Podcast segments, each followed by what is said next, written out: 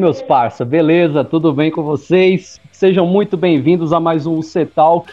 Muito obrigado você que está aqui acompanhando essa live. Também estamos transmitindo pelo Spotify em áudio e por aqui também, né? Você que está no Spotify, quiser ver a gente por imagem, entre no nosso canal no YouTube, Único Caminho TV. E hoje, cara, eu tô feliz pra caramba, mano, com a presença desses caras aqui. É, Tô aqui para começar, né? Vocês já nos conhecem, tô aqui com meu grande amigo Dedé Viana. E aí, adulto Ney, você está melhor? Fala, seus bonitos, como é que vocês estão? Tudo tranquilo, graças a Deus. E o Flavão, como é que você tá, Flavão? Tô bem, e aí? Cheio de convidado aqui hoje, a telinha ficou cheia Ei, hoje. Tá muito cheio hoje. Só convidado de peso, mano. Essa live vai até cair.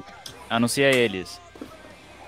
Sensacional, gente. Cara, então, já faz um tempo, né? O assunto, não sei se já tá meio antigo, mas deu muito o que falar, né? Uh, mais ou menos umas três semanas atrás, né, teve um papo muito legal lá no, no canal do, do Aquiles Priester, né, junto com a TV Maldita, uh, que convidou os bateristas do Oficina G3, para quem ainda não assistiu, né, o Val, Valtão, o Luffy, o Mike, né, e foram trocar uma ideia, cara, sobre as experiências deles, né, no, no Oficina G3, e de quebra também dar uma força lá pro, pro Carlos Bala, né, e para muitos músicos também que, né, estão precisando na área, né. Porém, cara, é, no final, uma coisa que chamou muita atenção, inclusive foi a live né, mais assistida do canal até o momento. Uma coisa que chamou muita atenção é que alguns espectadores da live né, mexeram um pouco com os ânimos ali, né, dos nossos apresentadores ali, do, do Gilson, tal, Gilson Naspolini, é, e até do próprio Aquiles, né? É, até chegou um ponto que o próprio Aquiles falar, né, que a live foi tipo como jogar pérolas aos porcos, sabe? E, inclusive, a gente, né, a gente acompanhou, a gente assistiu a live, eu mesmo li todos os comentários da live. E, e assim, em outro momento, em outra live, né, perguntaram pro Aquiles o que, que ele achava de rock gospel, né, e ele falou, cara, gospel só atrapalha, entendeu? E assim, é, a gente acredita que isso se deve ao comportamento de alguns espectadores, né, principalmente do chat, é, o comportamento deles e tal, algumas, algumas coisas que talvez ficaram mal interpretadas. Enfim, é, é sobre esse comportamento do, dos telespectadores e sobre também algumas coisas que estão acontecendo no, no rock nacional, de preferência no, no rock cristão, na música cristã, no modo geral. Né? E para trocar uma ideia com a gente, temos aqui a presença do meu brother, do meu considerado, do nosso amigo Dedel Marques, né? Como diz no seu Instagram, cantor de bolero, apresentador e corintiano. Salve, salve, Dedel. salve, salve, pessoal. Eu, eu falo salve, salve, todo canto que eu vou. Salve, pessoal. Feliz demais estar aqui com esse mano aí do, do Único Caminho, com meus irmãos aqui de batalha aqui em Brasília. Já há alguns anos aí a gente corre junto, faz outra parada junto. Muito feliz de estar aqui, podendo participar. Acabei de sair de outra live, já emendei nessa aqui. E poder estar conhecendo também aí a galera aí, o, o, o mano Gil, da Doomsday Ring, que eu já conhecia a banda, já tinha ouvido falar. Na verdade, é muito difícil uma banda desse país a gente não ter ouvido falar dela, um trabalho que a gente faz lá no RC. E o Lucas também, que eu já trombei ali com alguma coisa ou outra ali do canal dele ali no YouTube. Satisfação grandiosíssima estar com vocês. Vamos lá trocar ideia. Embora. Temos aqui também a participação do meu mano Gil Lopes, né, designer vocalista da banda Doomsday Hymn, Power Praise e participou também do Vox Heaven. Fala aí, meu parça. Ah, digo mais, você não é o único da família Festas, tá? e aí, galera, boa noite. Satisfação estar aqui com vocês todos aí essa trupe aí que a gente só vai falar mal hoje. Hoje só vai ter maldade aqui, pelo jeito. Brincadeira na e... parte aí, mas satisfação. E, cara, por último, não menos importante, eu tô até um pouco nervoso aqui hoje, cara. Tô aqui com essa presença, essas, essas presenças ilustres aqui, cara. Desse meu mano aqui, que é psicólogo, ilustríssimos, cara. Meu mano que é psicólogo, palestrante, teólogo, músico, baterista e apresentador do canal Veja-o por outro ângulo. Salve, salve, Lucas Cavalcante. Valeu, pessoal. Boa noite, boa noite a todos. Mano, tem um fundo vermelho, isso aqui vai, bicho vai pegar, tá quente esse canal aqui. E, cara, é, muito, é um prazer poder trocar uma ideia com vocês e poder contribuir e aprender também. Poxa, é, a gente tá vivendo um momento muito especial no canal. E vocês fazem parte disso também, esse convite tão especial. Tamo junto. Eu e a vozinha aí pra botar pra quebrar. Vamos pra frente. Quem quiser perguntar, a gente não se furta a responder em nada.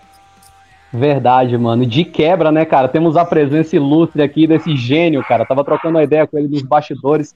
Cara, é sensacional, mano. Mano, vozinha aqui do canal Veja o por outro ângulo. E aí, meu brother, beleza? E aí, galera, tudo bem com vocês? Ó, Tamo bom junto. prazerzaço.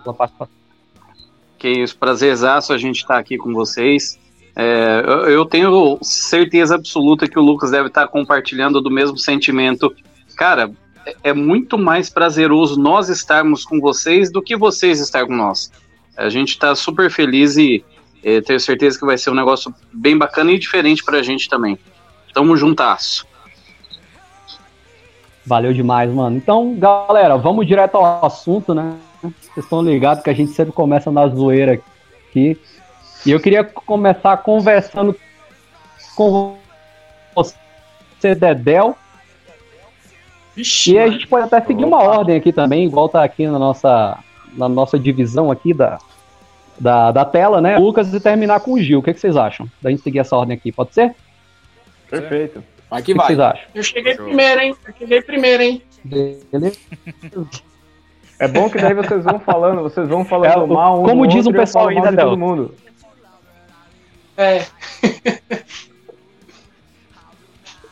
Opa! Cadê o. Como, lá, o Elias, o Elias, o Elias mora numa, num- na área Como diz rural o pessoal- Brasília. Aí a internet é meio complicada. Tô zoando, sacanagem. Mas enquanto o Elias estiver trabalhando aqui, verdade. eu vou. Opa, é verdade isso, cara. o cara tá aqui, o cara tá aqui, velho. Beleza, Pai beleza. Pessoal, então para começar, vamos, vamos levando aqui. Eu vou jogar a pergunta para vocês.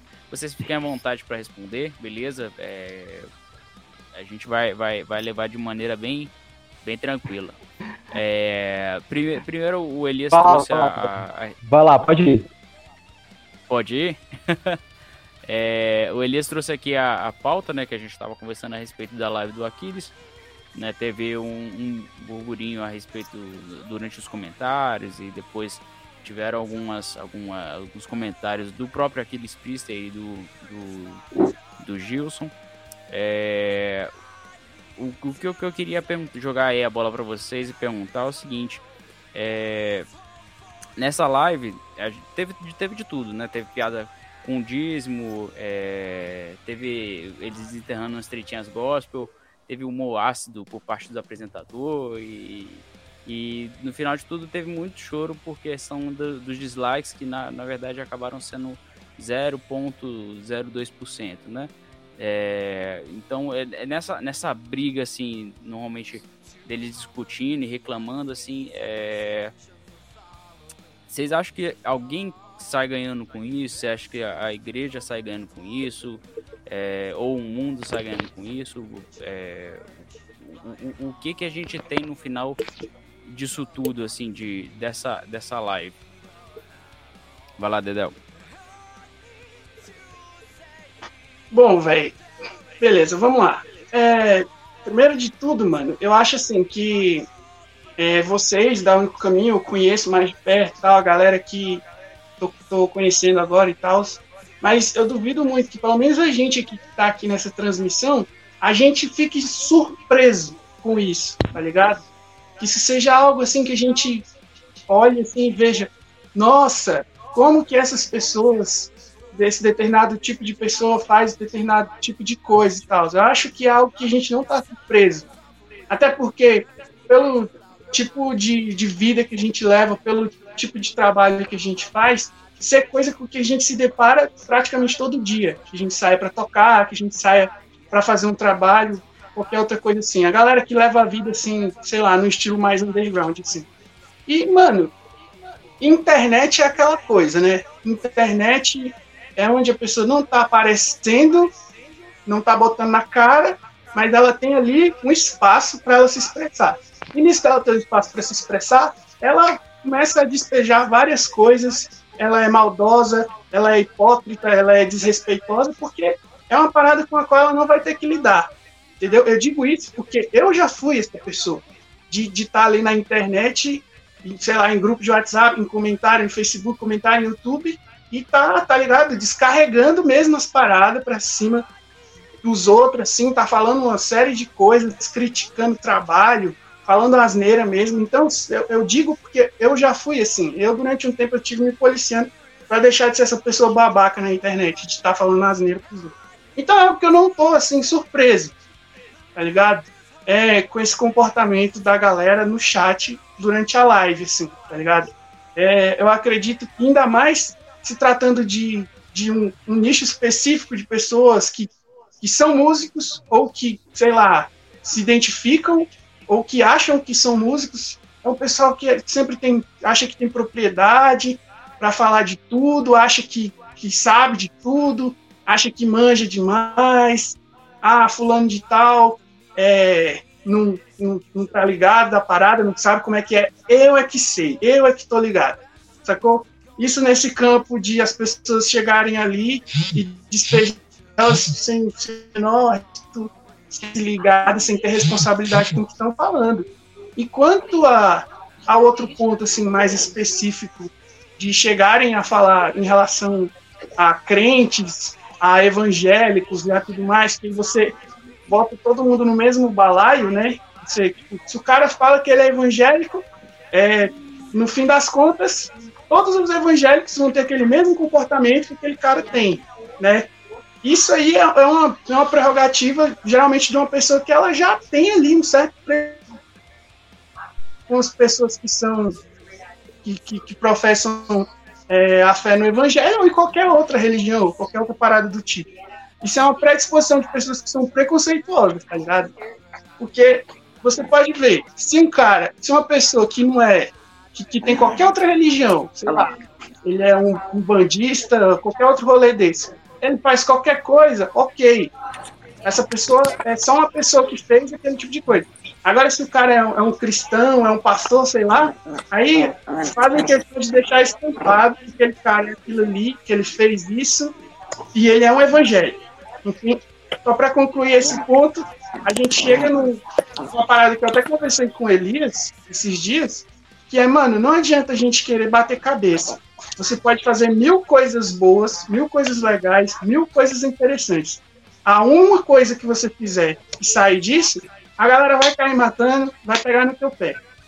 E, mano, dentro desse, dessa questão da galera ir lá e ficar falando no chat e tudo mais, fora a questão da, da internet, que blinda o cara, né? O cara não tá dando a cara tapa ali para estar tá falando aquilo, ele tá escondido no lugar de conforto e despejando uma porrada de asneira. É, tem muito também o, o lance de, de, ser hate, mano. É só o hate, tá ligado? É o hate puro e, e não tem, assim, muito. É, pra onde, sabe? Tipo, levar isso para outro lado. Os caras querem falar besteira, querem falar asneira, e, e, o Aquiles entrou na pilha dos caras, né? Num certo ponto,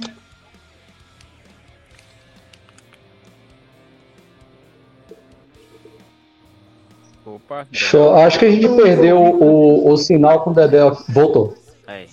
Fala, Dedé. Mas, tipo, a gente. Eu acho que, no, no fim das contas, se essa live tivesse sido em, em qualquer outro ambiente, o, o resultado não teria sido outro, assim, tá ligado? Ia ter muita gente, só para vocês, para não ficar só nas minhas palavras, para colocar um exemplo, a própria live do Único Caminho que a gente fez, tinha uma galera falando um monte de asneira no, nos comentários. Tinha gente criticando porque o, o, o Fábio tava com a camisa do Justiceiro, que tinha uma caveira, coisa. Ô, vozinho, o povo é nós, vozinho. Como é que pode? Exatamente, a, a, a máscara do Flávio. Então é muito coisa que, assim, a gente que, que, já tem um, já leva a vida de um jeito diferente, a nossa fé diz quem a gente é e nada além disso, sacou? É algo que, assim, a gente se depara e fala, é, beleza, só não, não coloca todo mundo no, no, mesmo nível, no mesmo balaio, porque a gente tá ligado que não é, né? Tem gente aí que é muito bicho solto, que é cheio de Espírito Santo, que Deus transformou a vida da pessoa. E o que resta agora é a gente procurar, dentro do que a gente quer, do que a gente acredita, ser pessoas melhores, né? Eu espero que isso aconteça com, com todo mundo, né? O pessoal não sair por aí faltando respeito com os outros. Você acha então que essa galera dos comentários não representa a gente? Nem um pouco. Muito pelo contrário. Eles endossam, eles endossam tipo uma, uma ideia assim que pessoas preconceituosas têm dos cristãos, mas eles não representam. É uma, uma parcela pequena de pessoas, mas faz muito barulho, então no fim das contas acaba caindo no estereótipo. Né? E aí, vozinha, o que, que você acha? A vozinha tá um aí? Ah, a vozinha, cara, eu tô mais machucado que não sei o quê. eu caí várias vezes aqui. Mas eu vou, eu vou, é, eu vou ser bem, bem prático. É, cara, eu acho que essa galera, infelizmente, é um.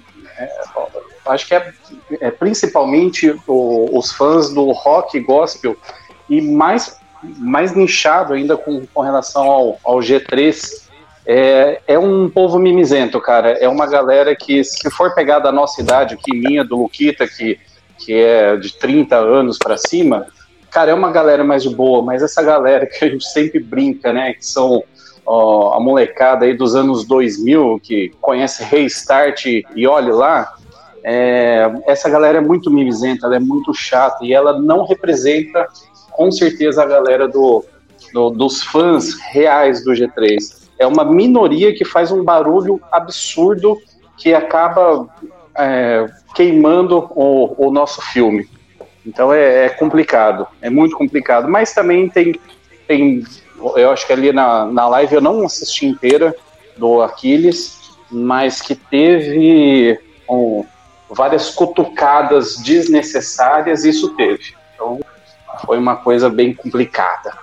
Mas chegou até a fazer um, o Lucas chegou até a fazer um vídeo, né? Mas se puder explanar pra gente também a sua opinião e contribuir na live, Lucas. Então, cara, pô, é, isso aí é, é, complicado. Nós fizemos um vídeo, né? E na verdade foi uma análise, até a vozinha quis dar o termo análise, não react, né? Porque eu acabo, eu acabo sempre colocando elementos daquilo que eu estudo e trabalho, que é com psicanálise e aí a gente fez uma análise falando do vídeo. Foi engraçado que nós fomos descobrir depois que, mano, tinha muito mais views do, é, no nosso vídeo do que da própria live do Aquiles. Na verdade, o Luffy mandou mensagem. Foi o Luffy fez uma piada, aí o Luffy mandou mensagem para mim, ele fez uma piada no Instagram, a vozinha viu. Aí o Luffy falou comigo, mano, você viu que seu vídeo tem mais é, views do que a própria live do Aquiles? E, e aí a gente ficou super feliz, né? Falei, caramba, meu, pô, hoje eu tive numa loja de instrumento musical, a vozinha nem sabe disso daí.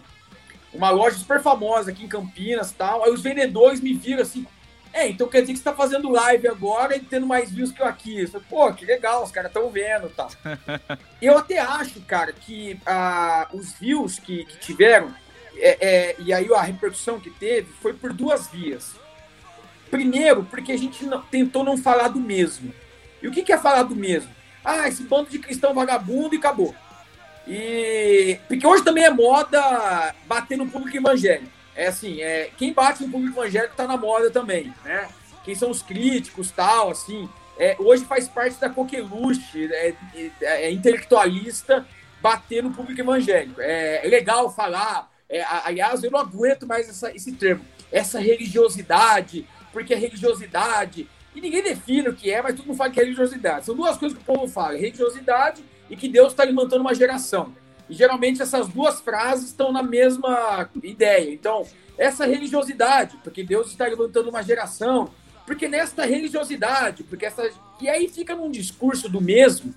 E a proposta nossa foi um pouco além de dar escuta ao que foi falado pelo Aquiles, mas ao mesmo tempo refletir quem estava debatendo ali, quem estava falando no chat, que por mais é, reducionistas que eram, é um público que está lá, e a gente tem que reconhecer que é um público, mas também tentar compreender isso dentro é, da lógica do século XXI. Né? Então, por que, que essas coisas estão acontecendo? Então, é, isso aí foi uma coisa que a gente tentou fazer. E segundo, cara, que eu acho que ninguém fez algum react do, da live do cara, entendeu? Então, ah, só tem esses caras, vamos escutar esses caras aí. Então, provavelmente veio o nego e falou assim: ah, mano, tem aqui esse cara, ninguém falou, vou ver. Então, foi uns caras que meio que foi de emboscada, assim, né? Agora, cara, é, sobre esse assunto, eu, eu, eu, eu quero aqui tentar também ir um pouco além do que a gente não conseguiu falar lá no canal. É, eu não sei, ô Vozinha, você permite falar quem a gente vai entrevistar ou quem a gente entrevistou ou não, cara? O que, que você acha? Não. É, vai, vai. Esse cara vai ganhar esse bônus hoje. Ó, mano, ó, exclusiva. De primeira hein, mão. Exclusiva, exclusiva. Porque assim, a gente acabou de gravar a entrevista com o Bruno Valverde do Angra, né? Caraca, O- massa.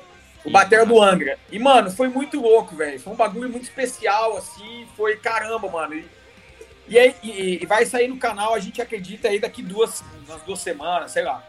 Mas eu, eu, eu, eu queria ter Encaminha perguntado- pra gente. Como que é? Encaminha pra gente. É, olha aí, dependendo do cachê, a gente encaminha. Né? Mas, tipo assim, mano. Foi mal, foi mal. Gen- eu, eu queria ter falado, eu queria ter perguntado alguma coisa pra ele, mas a, a, a, a entrevista foi para um outro lado. E, e qual- mas assim, tem algo que vocês vão ver na entrevista que é disso que eu quero citar aqui. Tipo assim, cara, é beleza. Teve um monte de cristão que entrou ali, é, ou não cristão, ou sei lá o quê, e, e fizeram tudo aquilo lá. Legal. Mas quando é que a gente vai refletir eu sou de um cristianismo dos anos 90, né? Assim, eu, eu, eu tenho 33 anos, eu era moleque nos anos 90, pra frente, né? Pô, eu, eu lembro de você andar com camiseta escrito Jesus Cristo dentro do ônibus, você tomava. Eu, eu lembro meu irmão que, que tomava papel na cara, seu crentão, sai daqui, tomava chute. E ninguém nos defendia, entendeu? Então, tipo, agora que o cristianismo ele, ele tornou uma religião sociologicamente ah, representável, significativa, agora também ninguém. Quer dizer, se antes eu apanhava por ser minoria, agora eu apanho porque eu sou maioria. Quer dizer, quando é que vão deixar de bater? Tá entendendo? Então, fica também uma coisa. Eu, eu tô dizendo assim, eu critiquei lá, e eu acho que cabem as críticas. Mas, cara, é. Poxa, isso é resíduo. Alguém falou aí, eu, eu acho que foi o Dedel que falou alguma coisa disso. Quer dizer, é resíduo, cara.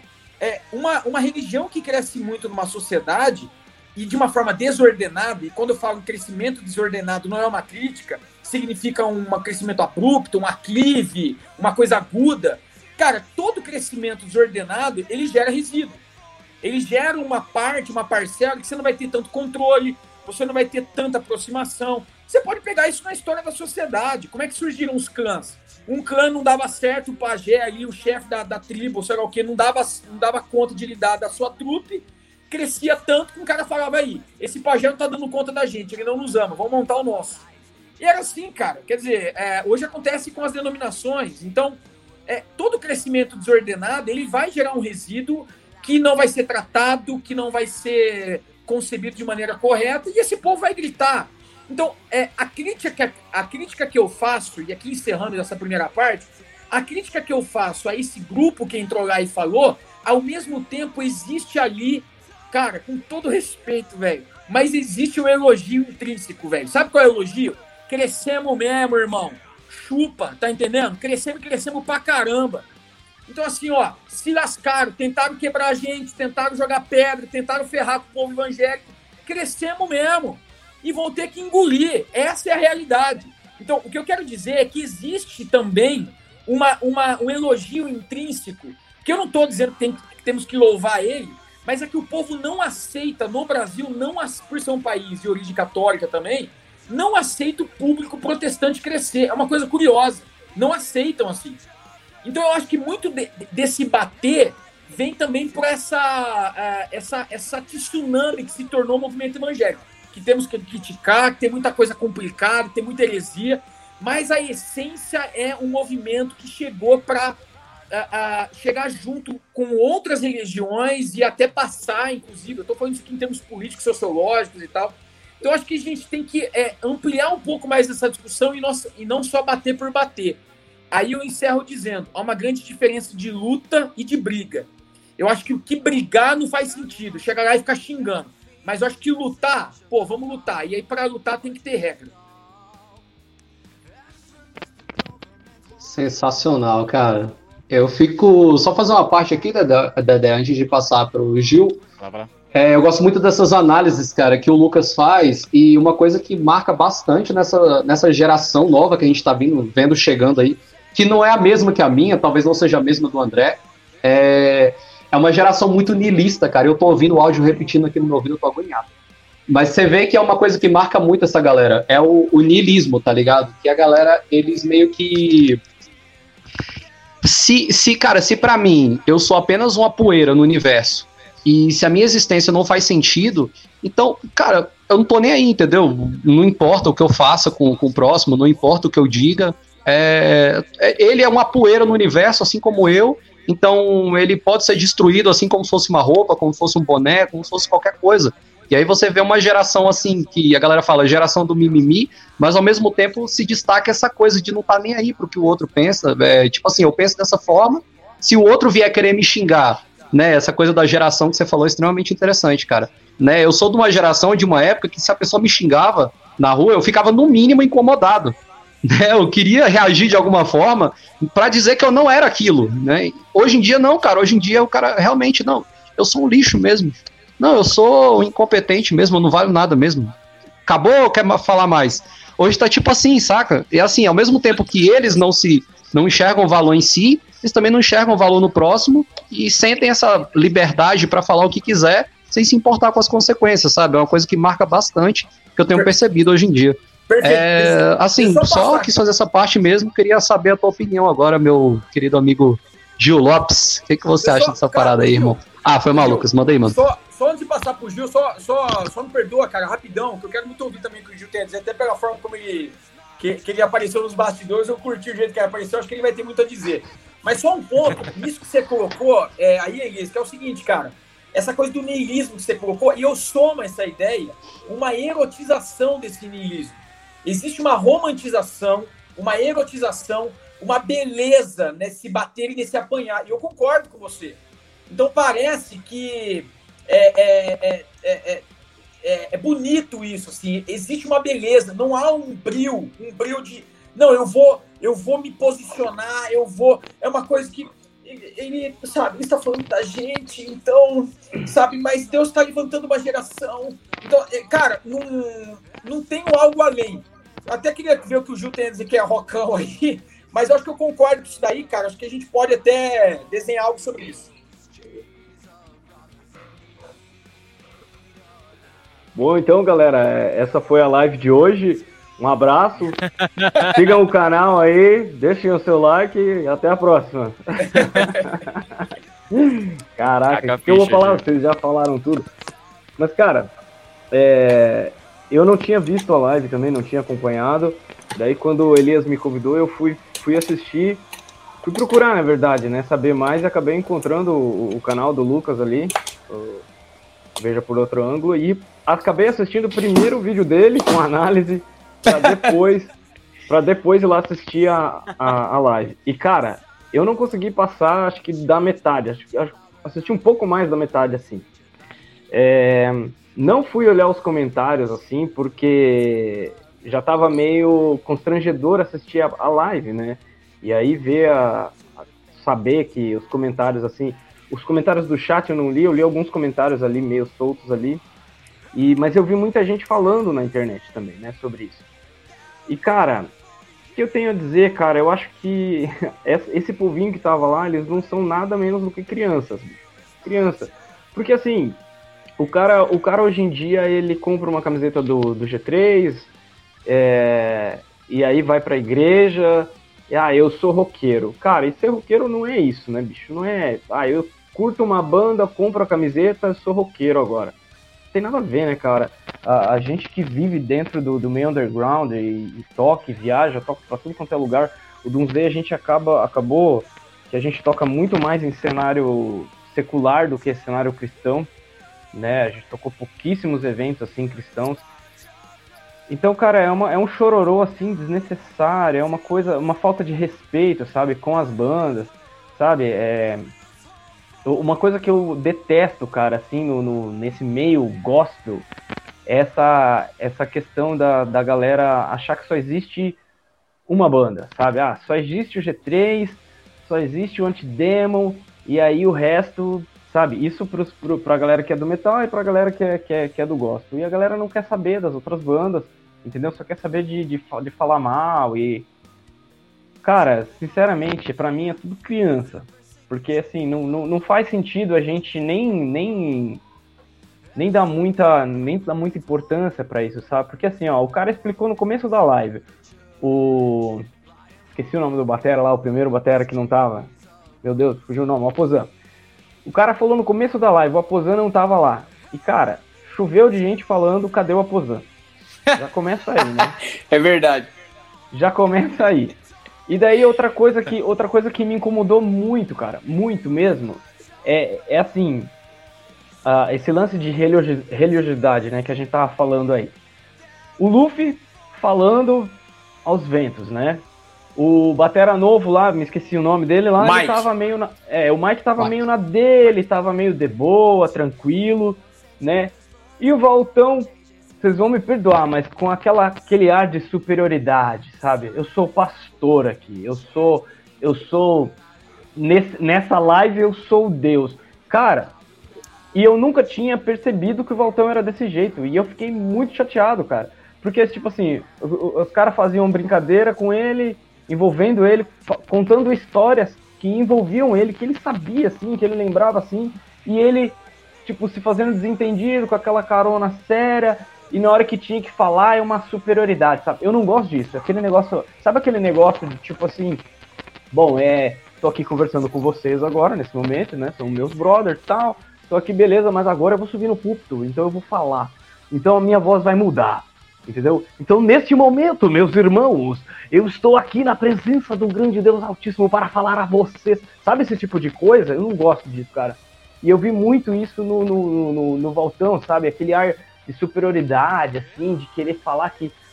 Meu, putz, olha, eu fiquei, eu fiquei chateadíssimo vendo os caras assim. Eu falei, cara, não acredito que que a pessoa é desse jeito, sabe? Porque eu nunca tinha tido contato com o, com o Valtão, assim, ver um vídeo dele falando algumas coisas, sabe?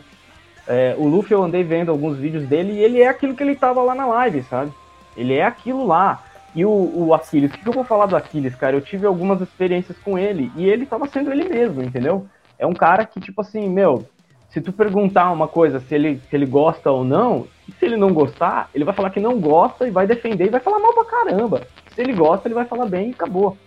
Então, tipo assim, e a galera não tava lá para prestar atenção no que os caras estavam conversando. A galera tava lá pra encher o saco, pra.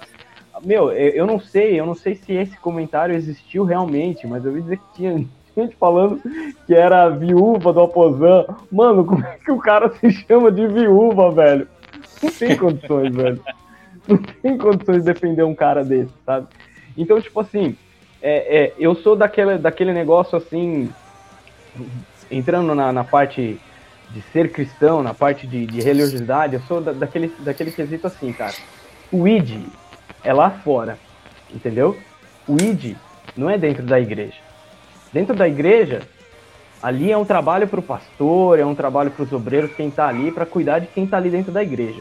Não existe ID dentro da igreja, né? Então, digamos assim, tá, tu, tu faz, tu desenvolve eventos dentro da igreja, e daí beleza, é legal, massa, que atrai uma galera e tudo mais, mas aí tu, tu fica só naquilo ali, cara, vai chegar uma hora que o teu trabalho ele não vai ter muito, como é que eu posso dizer, é, ele não vai, ele vai chegar um momento que ele não vai dar tanto fruto assim, porque o id é lá fora, velho, entendeu? O id é lá fora, é ir lá e você descer de um palco e ter que ser é, escoltado pela polícia porque tem nego que tá querendo te bater porque ele não aceita o que você tá falando, sabe? E, e, eu já passei por esse tipo de coisa. Então, cara, para mim é muito mais é, é valioso você estar tá lá fora, dando a cara a tapa e conhecendo as pessoas de verdade, sabe?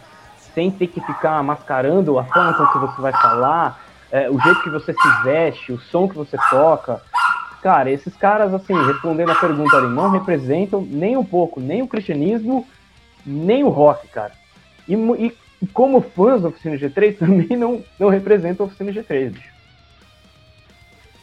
Cara, vamos fazer agora uma ordem inversa, então. Já, já que já que o Gil trouxe essa, esse ponto bem interessante, inclusive o Lucas já deu spoiler do, do vídeo que vai sair daqui duas semanas, o próprio Bruno Valverde ele lançou um vídeo hoje também falando dessa, dessa questão de música gospel e música secular. Não sei se vocês chegaram a ver. Ele lançou hoje mesmo. Eu comentei na entrevista. Tu comentou? Comentei. Cara, eu, eu, achei, eu achei perfeita, perfeita a colocação dele. Eu achei muito bom o vídeo em questão de to, é, todos os pontos é, com relação a, a, essa visão de dois mundos que não existem, sabe? O pessoal tenta dividir o mundo espiritual e o mundo físico, sendo que é o mesmo mundo.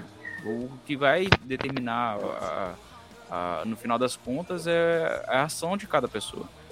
Né? Se você é servo de Jesus Cristo, cara, siga em frente e siga nos seus princípios. Esse é o ideal. E aí, jogando a bola agora, vamos, vamos tentar inverter agora a ordem. É, lá fora, nos Estados Unidos em outros países, é muito mais comum a gente ver é, bandas cristãs, bandas de rock cristão, né? Existe esse, esse rótulo aqui no Brasil, mas lá fora é muito mais fácil ver bandas como Scarlet ou, ou Firefly dividindo palco com outras bandas, como se fosse um show comum, normal. É, por que, que vocês acham que aqui no Brasil é, esse rótulo de rock cristão, que nem, por exemplo, Oficina. É, eu, não sei se no caso do, do, Não sei como é que funciona na dos Day Rio. Mas na Único Caminho a gente passa muito por isso, de é, uma dificuldade de to, tocar fora da igreja ou toca na igreja. Dificilmente a gente é chamado para tocar na igreja. E quando a gente é chamado, a gente tem que seguir aquele quadradinho, né? Por que, que vocês acham que lá fora é muito mais comum e aqui tem tanto essa dificuldade? Cara, Vamos inverter agora, vai, vai, vai pro Gil agora. Cara, saber dizer exatamente o porquê é assim é, é, um, é um enigma, né? Eu acho que não tem, não tem exatamente um, um, motivo. Eu não sei, eu não sei quando que isso começou, né? Porque isso que você falou realmente é uma, é uma verdade, né?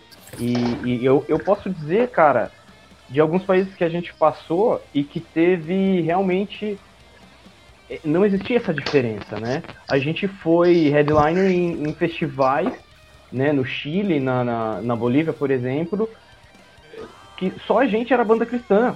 E a galera não tava nem aí, a galera, a galera tava cantando as músicas. O fato da gente tocar em português ajudou bastante nisso, porque a galera tava cantando as músicas sabe? Então, tipo, foi um negócio muito cabuloso, assim, porque a gente não tava esperando. A gente tinha acabado de lançar o disco, né? E aí a gente saiu em turnê e de repente a galera tava cantando as músicas lá, mano, entendeu? Coisa que aqui no Brasil não acontecia. E shows assim, teve alguns shows zoados, mas cara, a, os shows assim foram top, foram top mesmo, sabe? Não tem essa, essa diferença, sabe? O cara, ele levava a gente para tudo quanto é lugar, apresentava tudo quanto é lugar, tratando a gente como pessoas comuns. Agora, você vai tocar aqui, é, tem aquele negócio, né, cara? Vem aí, vem aí. Tá, mas peraí, como vem aí, cara? A gente tá em Curitiba e você quer que a gente vá tocar no Mato Grosso do Sul. Como assim vem aí? Não é assim, né, velho? Então, tipo assim, a gente já, já, já chegou a escutar algumas, algumas, algumas coisas bem ridículas, assim, por simplesmente cobrar o, o transporte, velho. Entende? Eu acho que todo, a galera que tem banda aí, né, vocês mesmos podem dizer que acontece muito disso, sabe? Os caras eles não quererem nem, nem contribuir com, com o mínimo, né? Que seria o transporte, uma alimentação, se o cara tiver que dormir, uma estadia. É... E aí, cara, você vai para o secular, também acontece isso, obviamente, mas a diferença de tratamento é outra, né, cara? é, é banda, acabou. No começo, assim, cara, essa. Doomsday ficou dois anos sem tocar, né? Ficamos dois anos aí em off agora que a gente retornou. E antes, o Doomsday, ele. A gente não. não mal aparecia em site, blog cristão, né? A gente aparecia muito mais nos outros sites e parecia até que não é uma, não é uma banda com, com membros cristãos e tal. Então a galera vinha perguntar para mim, ah, o Doomsday é uma banda cristã? é uma banda gospel? Não, o Doomsday é uma banda. Uma banda com membros cristãos. Hoje o Doomsday, ele tem aparecido bastante no, no, em blogs e sites cristãos, assim. É... tem algumas, algumas pessoas que falam, ah, o Doomsday Rima é gospel, o Doomsday Rima é cristão. Cara, eu não me importo com, com o rótulo, né? Eu fico um pouco incomodado, assim, com, com alguns, né? Por exemplo, White Metal, que eu acho tosco pra caramba. Mas se o cara pergunta pra mim, eu falo, não, não é uma banda gospel, cara. A gente não tá envolvido no mercado gospel, né? A gente é uma banda de metal, de heavy metal. Nós temos um membro na banda que ele, ele acredita em Deus, né? Ele tem fé, mas é um cara que ele não, não, não é protestante, né? Os outros três nós somos protestantes, somos cristãos, é, mas o nosso baixista, por exemplo, não é, entendeu? E qual é o problema disso, entendeu? A gente tá ali para fazer um som junto, pra, cara, para trazer algum tipo de entretenimento pra galera que curte pra fazer o que a gente ama, entendeu? Eu acho que talvez, talvez, a, a, essa é a diferença que a galera não entende e que lá fora a galera não, não se preocupa, né? Porque a gente vê artistas tocando em rádio que não é cristã, é, artistas gospel tocando no, nas rádios que não, não são cristãs. Então, cara, é, eu acho que essa é a diferença que a galera não, não consegue enxergar, né? Somos todos seres humanos, música é música, metal é metal, rock é rock, cara, e acabou. E assim, o cara, eu acredito que assim, pro cara dizer que ele é roqueiro de verdade, né, roqueiro, metaleiro, o cara tem que viver um pouco da cena, né, cara? Ficar de mimimi atrás do computador, falando o que acha que, que sabe, sabe? Se o cara não teve nenhuma real experiência dentro da cena. É a mesma coisa o cara querer falar da fé, querer falar de Deus sem ter tido uma experiência com Deus, sem ter tido uma experiência, sei lá, sem nem, sem nem mesmo ler a Bíblia. Mas basicamente eu acredito que é isso. Eu nem lembro como, mais qual que era cara, a ordem. cara, Mas pode ir, vai, vai, vai lá, Lucas. Seguindo, Seguindo, é nessa, Lucas, é seguindo nessa ideia que você trouxe aí, Gil, mas olha que curioso, cara. A gente está agora falando sobre, por exemplo, na sua ideia final, de como se define, por exemplo, na real, quem é um cara do rock. Como que a gente vai conseguir levantar uma pauta dessa? Eu, eu gostaria muito de levantar essa pauta sua também. Numa sociedade que não está conseguindo definir nem quem é homem e mulher. Uma coisa que é, que é, que é, muito mais é, é, é inquestionável e nós conseguimos questionar isso. Nós temos ONG na Europa hoje que está buscando uh, o direito ao casamento com animais. Então, a, a, o ponto é, cara, é, eu concordo com o que você está dizendo e tentando agora ampliar mais um pouco a coisa. Quer dizer, por que, que eu tenho o canal também? É, é, qual, o, o porquê a gente está aqui? Eu tava. É, e eu até estava falando da questão da live, da, da, da, entrevista com, com o Valverde, e, eu citei dessa, desse vídeo que ele soltou hoje. E aí eu questiono, é, quer dizer, eu ia tentar questionar, mas acabou não rolando. Mas eu fiz uma outra pergunta, vocês vão ver lá, que foi muito louca também no final, tudo. Mas a questão é o seguinte, cara.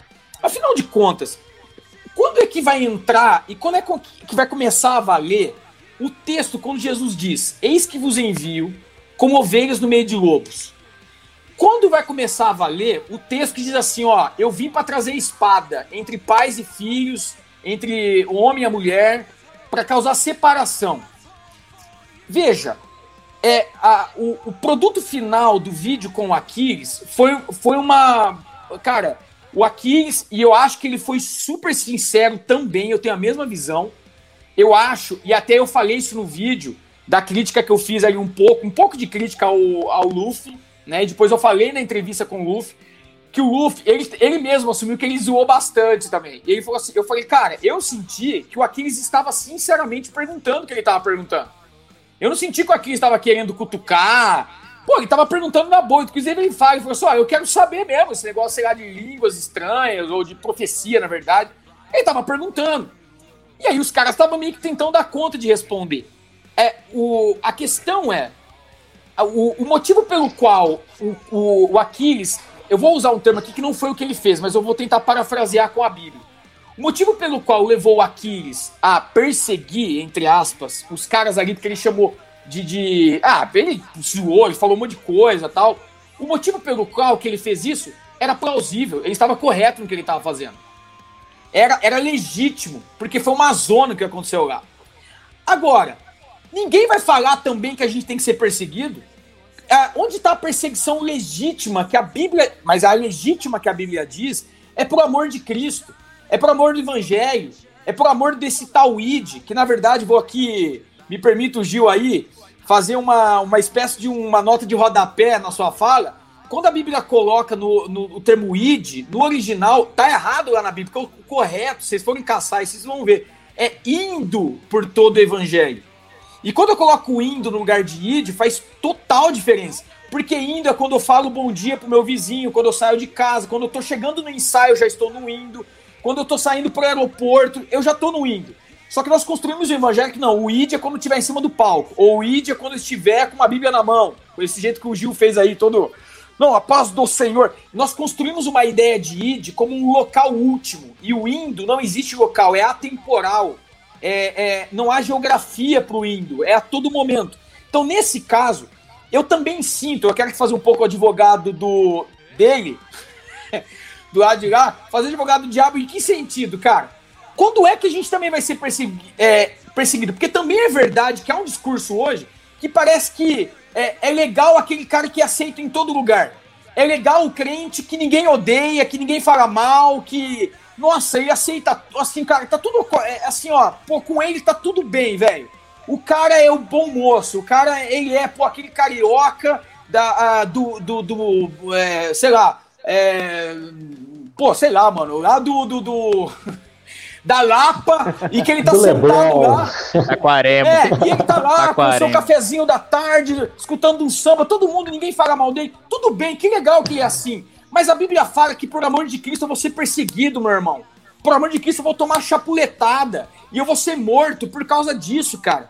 Então, eu também tenho medo de um discurso onde nós vamos ser aceitos por todos e tal. Eu também, eu acho, cara, que o rock trouxe uma coisa linda, que é o que o Zé Bruno falou na, minha, na, na entrevista que eu fiz com ele, do chamado evangelismo de emboscada. O legal do rock é o chamado evangelismo de boscada. Eu tô lá tocando, fazendo o meu som que eu curto. Por algum motivo, aquele cara que tá ouvindo, ele sentiu alguma coisa que eu não sei. Ele foi tocado por alguém que ele não sabe. E ele sai de lá transformado. Eu não sei se vocês conhecem, não sei se o Dedéu aí, que é um pesquisador, conhece. Não sei se vocês vão conhecer a banda Ruptura, cara, dos anos 90. Vocês conhecem? Já ouviram falar do Ruptura? Da cena underground gospel? É, é, do, do punk rock? Ninguém ouviu falar? Sim, o jogo Flavão, assim. Flavão deve ter escutado também, com certeza. Gil, cara, eu toquei, eu toquei com o Ellison, velho. Com o Ellison, que é o guitarrista, que era o guitarrista do Ruptura. A vozinha também já tocou com ele já. Eu, até o Ellison disse, falou comigo pra gravar. Cara, o, o Ruptura tocou com o Dead Fish, cara, com Ratos do Porão, não sei o quê. Os caras viveram. Era uma cena muito louca. E o Guita até hoje fala comigo, eles recebem mensagem da galera de, de negro da Argentina, Bolívia, nego que aceitou a Cristo em show, assim, os caras usando droga e aceitando a Cristo e mudando de vida. Mas assim, é, pô, eu, eu acho lindo isso do rock, dessa possibilidade dele estar ali e uh, uh, uh, o cara tá ali sem saber, ele vai ser chocado pelo Espírito Santo, por Deus. Cara, eu acho isso lindo, legal. Mas parece que hoje também o, o, o rock acabou, nesse discurso desses caras errantes, virou uma moda é, é, e que começou lá nesses anos 2000, com todo, não sei a idade do pessoal, que essa coisa desse, desse rock pasteurizado, tipo restart, vou ter que bater na madeira aqui, né? Porque, infelizmente, virou essa parada, velho, desse negócio com o cabelinho no olho, e vamos melancolizar, e uma coisa muito da estética, do amor, vamos falar do carinho. E aí ferrou o barraco, brother, porque aí o crente, agora a gente tem que ser isso, entendeu? Agora a gente tem que fazer uma coisa pro mainstream, agora a gente tem que fazer uma coisa que vai vender. E, e aí tá todo mundo aceitando a gente, velho. E cadê? Cadê a, a separação que Jesus disse? Cadê a espada? Cadê o eu tô sendo perseguido por amor de Deus? E eu encerro dizendo, cara, tá faltando guerra. Eu fiz um vídeo falando disso. Tá faltando guerra pro cristão, velho. Tá, tá tudo muito fácil, irmão. Tá todo mundo aceitando, tá muito legal. E, por amor de Deus, eu tenho que ser perseguido. Onde for, eu tenho que ser perseguido por amor de Deus. E se não estão perseguindo, ou eles estão igual a mim, ou estou, ou estou igual a eles. Nesse sentido, eu tenho um problema. Cara, deixa eu, deixa eu só complementar um, uma coisa que aconteceu essa semana. É, eu fiz um post lá no, no, no, meu Facebook e falando assim, cara, se você é, é do tipo de pessoa que vai na igreja e tira foto, pede para tirar foto tua né? Porque não é nem selfie mais, é alguém que vai lá e tira foto do é cara. É verdade. Com os bracinhos levantados, de olhinho fechado, chorando, de joelho. por favor, me delete do seu Facebook. Porque, cara, Deus não tá procurando vitrine, velho. Aí nego veio mandar mensagem para mim, irmão, você tá bravo, você vai assustar a, a você vai assustar os, os, teus fãs aí, você vai assustar os irmãos aí. Falei, mano, eu não vou passar pano pra crente sem vergonha não, mano. Não tem condições, velho. Aí, beleza. Aí acontece uma situação dessa daí. Ah, eu sou perseguido. Mano, vai tu, vai tu num país desconhecido, sabe? Tu tá numa fila lá pra, pra poder ser autorizado a entrar no país.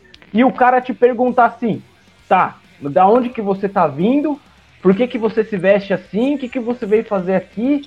Né? Ah, tu é crente, mas tu vai tocar tu vai tocar em igreja? Que, que, que situação que é? E você com uma, uma mala sei lá, cheia de, de, de instrumento, cheio de merchandise, com medo do cara, tipo, sabe? O que, que o cara pode te fazer ali, sabe? Num país como a Bolívia, por exemplo, aconteceu disso. Sabe, é, é, daí tu descer de um palco, tudo feliz que aconteceu um show, e aí, meu, vem pra cá, vem pra cá, vão por aqui, vão por ali, três, quatro policial te, te, te abordando ali, e vem comigo porque vocês estão correndo risco. Como é que é? Entende? Daí nego vem falar pra mim, ai, Paulo, os irmãos aí vão ficar assustados com você, mano. Fala, mano, não vou passar pano pra crente não, velho. Pra esse tipo de crentinha, eu não vou passar pano não, velho. Massa, mano. É... E. Eu tô, tô, hoje eu tô atropelando todo mundo, cara. Eu, de, eu caio, volto, caio, volto. Só assim, cara. Mil caindo ao meu lado, dez mil à minha direita e eu caindo junto nesse caso também, né? Mas... Misericórdia. Misericórdia. Mas, piada gospel. Mas, cara, é... Eu queria saber também de você, vozinha, também, o que, que, você, o que, que você pensa com relação a isso, cara? E também, assim, por que, que existe essa resistência também em eventos seculares também é, com relação a bandas cristãs? Sabe, por exemplo, a gente tocou no Moto Week em 2018, né, Flávio? Foi 2018? 2018. 2018, isso. E, cara, assim, foi sensacional, assim, saber que abriram palco tal para bandas cristãs. Mas, cara, era um dia específico só para bandas cristãs. Por que, que não mistura logo tudo, cara? E deixa as pessoas, deixa o público dizer o que que tá certo, o que que tá errado? Por que que tem essa resistência, esse nojinho de, de cristãos? O que você acha aí? Então, velho, será que não é um próprio preconceito de nós, nós mesmos, de, dos cristãos, tocar com a galera?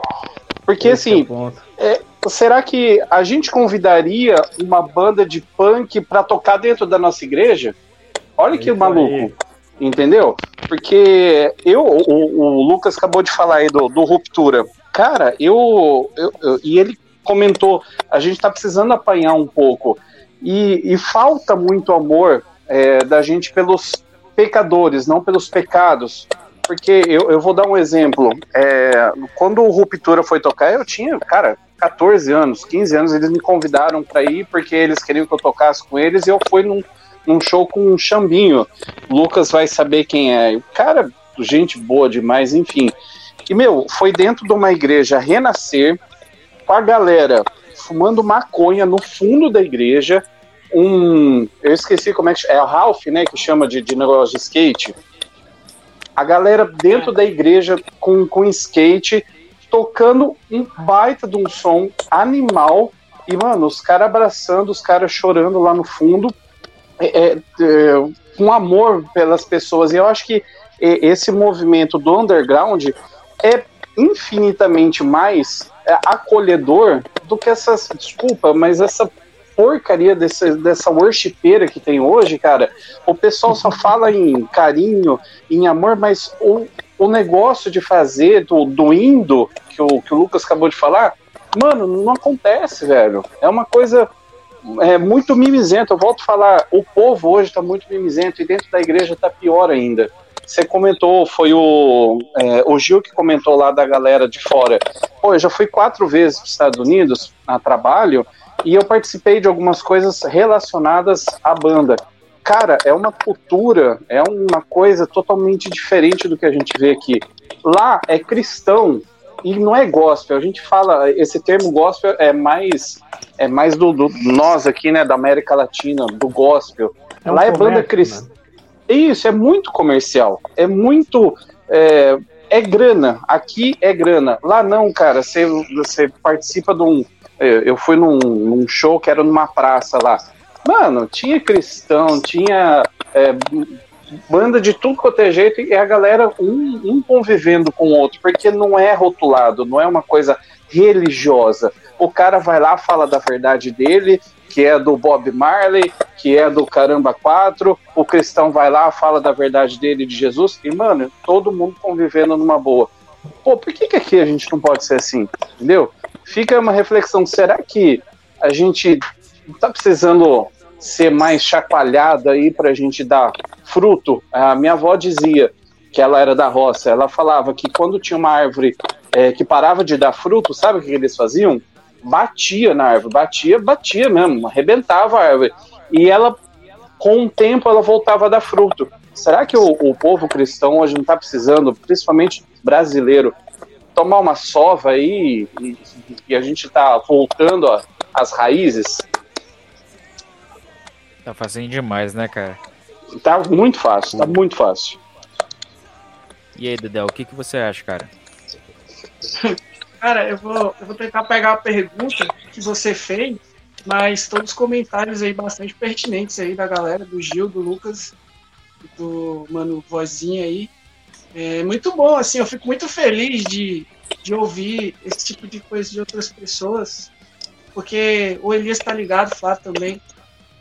A gente tá mais próximo há algum tempo, do tanto que a gente apanha por conta de coisas assim, tá ligado?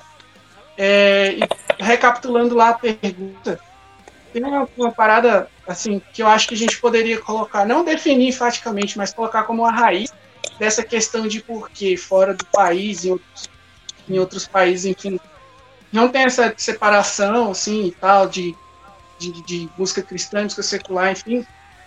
É porque aqui no Brasil, se você voltar aí no tempo, a galera que eu tenho 26 anos, eu peguei o finalzinho dos anos 90 ali e tal. E eu lembro de ir na igreja e, tipo assim, a galera.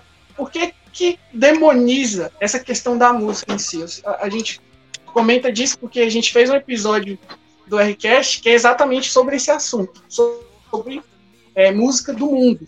Tanto foi bastante interessante que a gente sempre coloca bandas cristãs no podcast. E eu fiz um podcast só com Pink Floyd, o Rapa, galera assim, tá ligado? De fora, assim, desses rolês. E até por conta disso, é, teve gente chiando, reclamando disso. Enfim. E aí você pega que botaram na cabeça das pessoas que você não pode ouvir música que não seja cristã, porque é coisa do diabo, aqui no Brasil.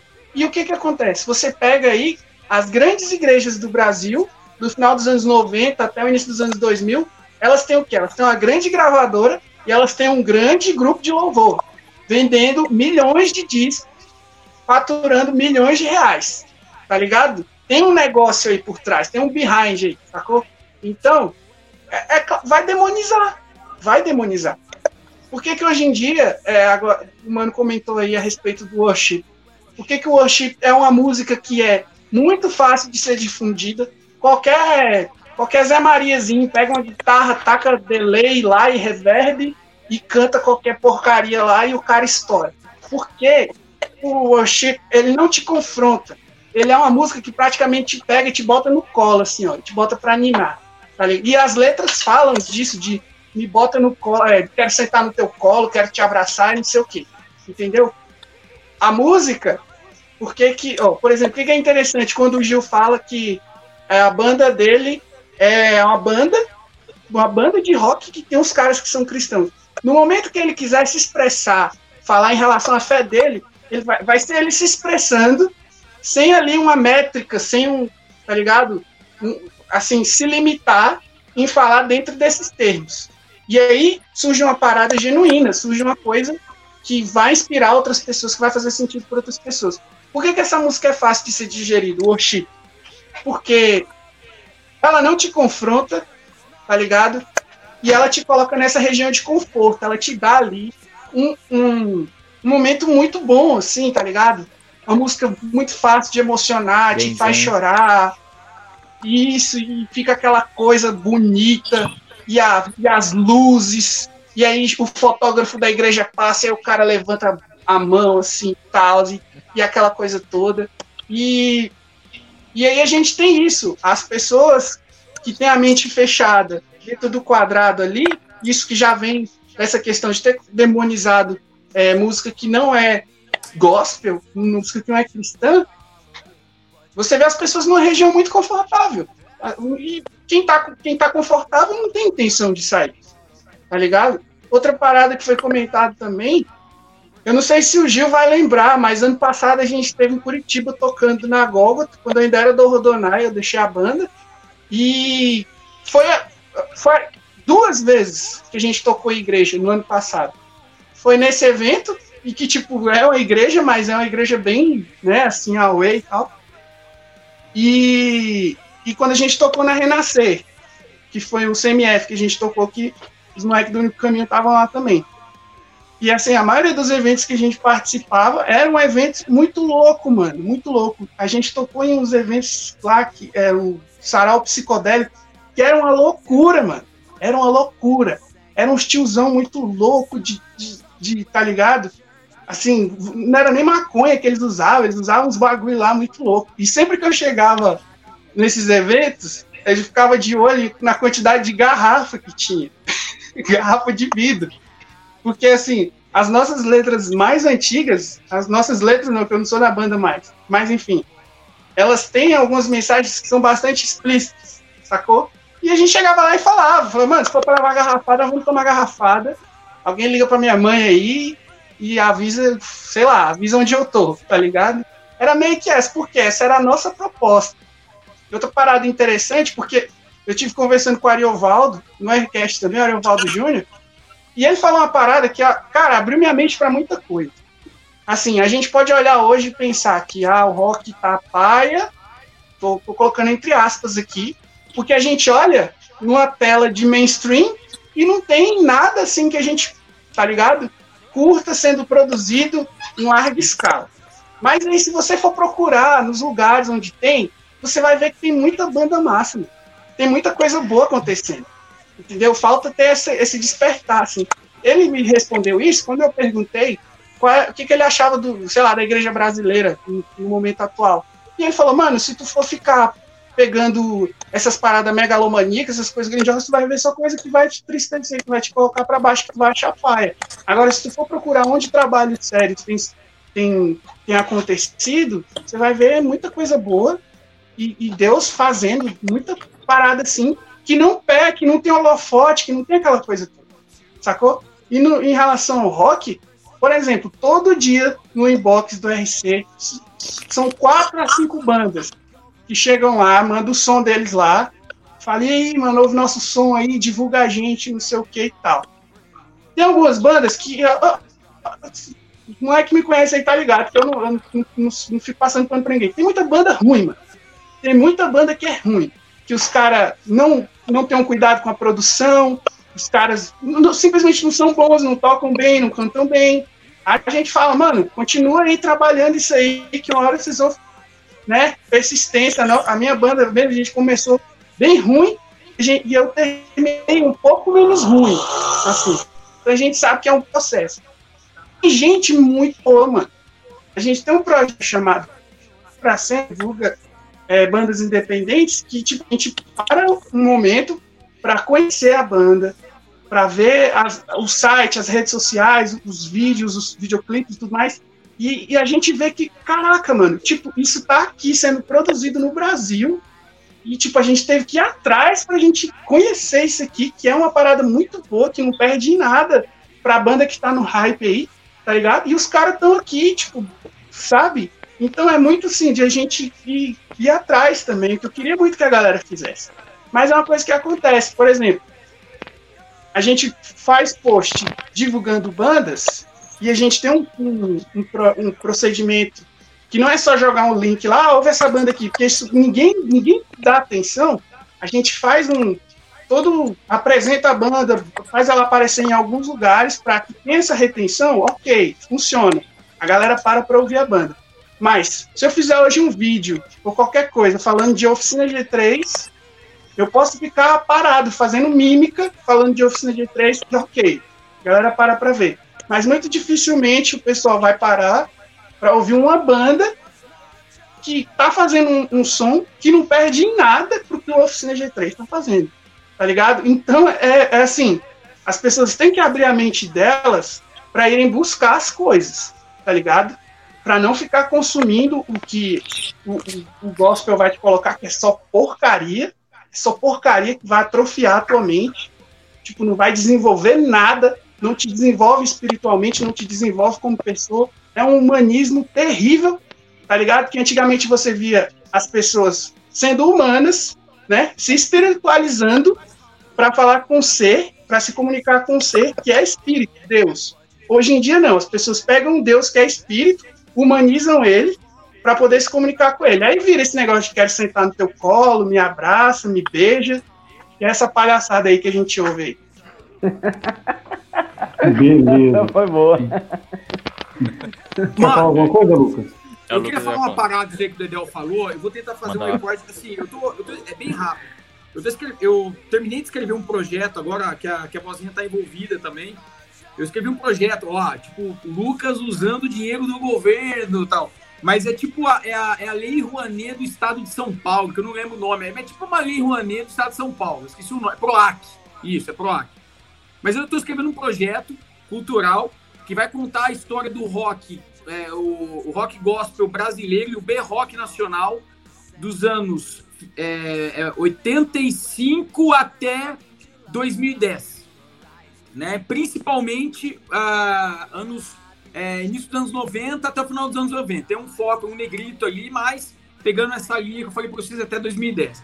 Eu escrevi o, artigo, vou até transformar em artigo científico, pelo que eu, que eu consegui escrever, ficou bem legal. Falei, caramba, eu curti aí o que eu escrevi. Porque eu comecei a pesquisar. E galera, olha o que eu vou falar para vocês, presta atenção. E, ó, e quem duvidar aí, quem tá vendo, tudo, eu mando, eu esprego na cara os artigos, porque não sou eu. Tem muita gente escrevendo, tem muito. Pô, tem, eu, eu, eu encontrei até tese de mestrado, é de, de doutorado, cara, disso aqui que eu vou dizer. Olha só que interessante. Se vocês pegarem a música, que era o mainstream do período da ditadura, qual era? Era MPB. A MPB, por conta da ditadura, aqui o regime militar, como queiram colocar, enfim, mas havia ali uma ideia de letras intelectivas, fruto do raciocínio do escritor, fruto da angústia daquele que escrevia, que onde ele tinha uma arte interna e que queria simplesmente colocar para o externo. Quem ouviu, ouviu. Quem não ouviu, beleza. Mas eu estou expressando a minha arte, etc. Então tinha isso. Tinha um contexto sociopolítico, beleza. Quando veio as diretas já, a, aquela, aquela, a, aquela turma do mainstream que era os intelectuais da MPB começaram a se tornar caretas. Eles eram os caretas. Porque eles só queriam falar de política, daquela linguagem de duplo sentido para criticar o governo, é, a burguesia e tal. Quando vem, cara, isso tem pesquisa. Quando você pega a partir dos anos 85 para frente, você tem um, um, uma nova galera que era chamado movimento underground, que depois foi chamado do B-Rock Nacional. Eu, eu, eu quero aqui recortar como, é, como underground, nesse recorte que estou fazendo, o B-Rock Nacional. Bandas como é, Blitz, uh, o próprio Capital, Legião, que vieram depois, depois tem, sei lá, é, é Nenhum de Nós, Ira, é, é, o, o, o, o, Ratos não, que já seria é, do movimento punk. Mas, pô, tem alguma coisa que. Aqueles caras do Danilo Gentili, ah, pô, fugiu agora, pô. O, o traje, a rigor. O traje a rigor, caramba. O traje rigor, RPM, cara, é, é, é, Kid Abelha, Rita Lee, o próprio Cazuza, Barão Vermelho, enfim. Essa galera diz lá nas pesquisas que o mercado não dava valor algum para eles. Não, não, não tinha valor valor era no PB. Você está ligado que tiveram até uma passeata contra a guitarra. Você está ligado disso, né? Vocês estão ligados disso daí. Já ouvi falar disso. É, havia uma briga com essa. Que que Caetano essa Veloso. É, pois é. O que, que essa galera queria cantar? Pô, eles queriam cantar de sexo, drogas e rock and roll. Tinha inteligência nas letras? Tinha inteligência nas letras. Mas eram criticados porque eles não faliam de coisas mais metafísicas tal. Porque era uma galera, era uma juventude que dizia o seguinte: ó, não aguentamos é falar disso, enjoamos. A gente quer curtir. Pô, vamos curtir. E era aquele rock que era mais da, é, do estilo uh, uh, subversivo, é, enfim, que também tinha na MPB, mas tinha uma subversividade. Prestem atenção. No final dos anos 80 também começa um movimento chamado rock gospel brasileiro, que teve a, a, a é, como grande expoente ali a Gospel Records, e que pega uma, um bando de banda que também fazia o seguinte movimento: vocês são tradicionais, nós somos subversivos. Enquanto o B-Rock Nacional criticava a MPB por ser muito tradicional, o rock gospel brasileiro criticava o quê? A, o, a, a igreja tradicional. Aquele dogmatismo, aquela coisa toda fechada dentro das quatro paredes, etc. Olha só, as letras também tinham um, é, uma interatividade, tinham uma subversividade, tinha uma provocação, e beleza por isso. Passamos os anos, 80, é, os anos 90, glória a Deus, 2000. Olha só o que acontece. Nós enjoamos, e aí eu estou falando em termos de mercado. O mercado enjoou desse discurso. E aí, sabe o que começou a acontecer no movimento secular, que nós chamamos secular? Não queria mais saber do rock. Vem sertanejo, universitário, que eu não tenho nada contra, já pagou muitas minhas contas, inclusive. Mas o sertanejo universitário que, que é interessante que eles nunca se formam, né? Que é uma coisa engraçada. Você tem o sertanejo universitário e você tem o funk.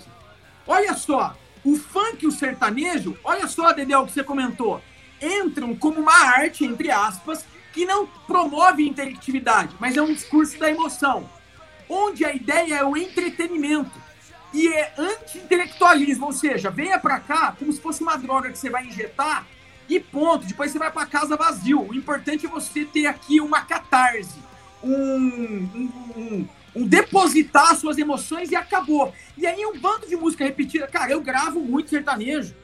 Não sei se vocês já gravaram, que trabalham com estúdios, que, que, que gravam. Quantas vezes eu ganhei para fazer uma faixa ali, ó, reta, e eu achando que eu tava gravando uma música, o cara pega o que eu gravei e coloca em várias outras músicas depois. É linha de produção. Porque o mercado exige simplesmente uma droga que se injeta, porque o século XXI é, é, o século do entretenimento, não é o século da interatividade, não é o século a, a, da, da, da coisa substancial, é o século do efêmero, daquilo que não tem valor. Hoje o valor é não ter valor.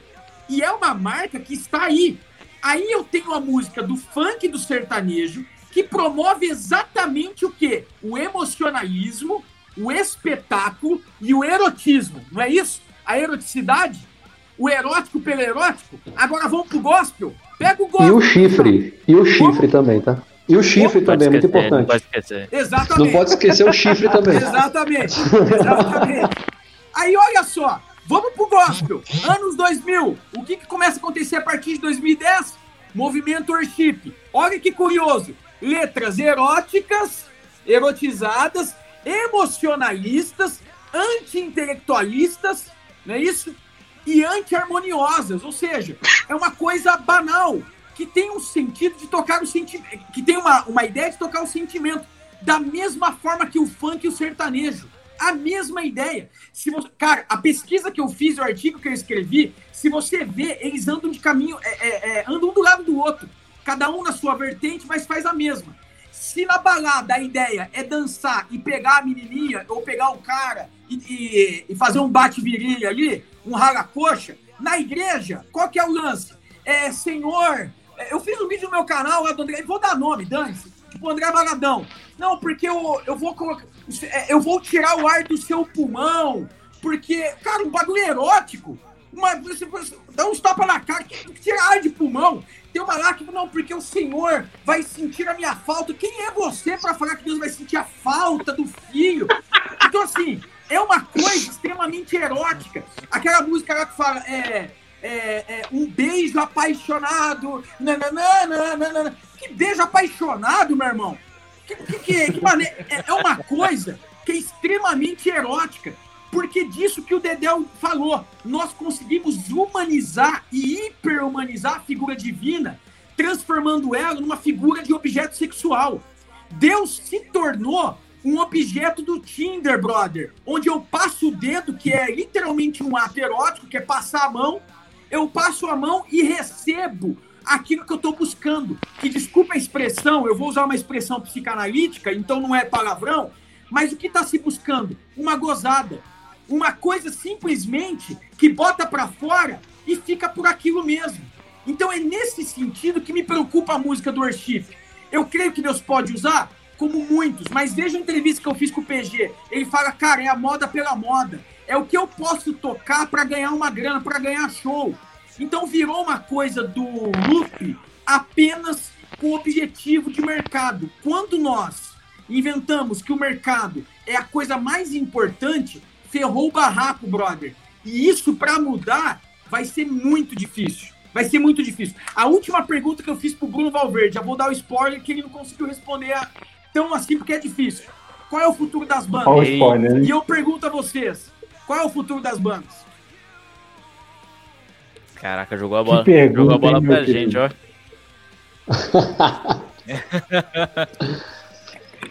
Cara, eu, eu tô. Eu, sinceramente, eu tô, eu tô sem palavras, mano. É muita. Isso aqui dá para vários podcasts, para várias, várias lives, né, mano? É muito fácil. A gente tem que. Mas é, antes de responder, Flavão, a gente tem comentários? Tem, tem uma pergunta aqui. Não é bem sobre esse tema, não. Mas é uma pergunta direcionada aí pro Lucas, lá do Facebook, ó. Show. Dá uma ideia, Lucas. Você consegue ver o que eu contei para você, Lucas? Eu, Melhor. Uma... Vamos, vamos ler para quem, tá no, quem tá no podcast. Vamos lá. Vamos estou, ler, neste então. meio, estou neste meio há uns anos. Já fui evangelista de rua e tal.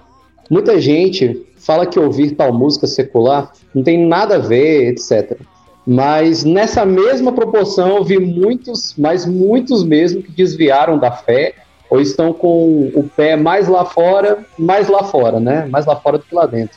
O que você pensa sobre isso, Lucas? Ou você acha que a, a, música ela realmente influencia na sua fé e chegar a um ponto de te afastar da igreja?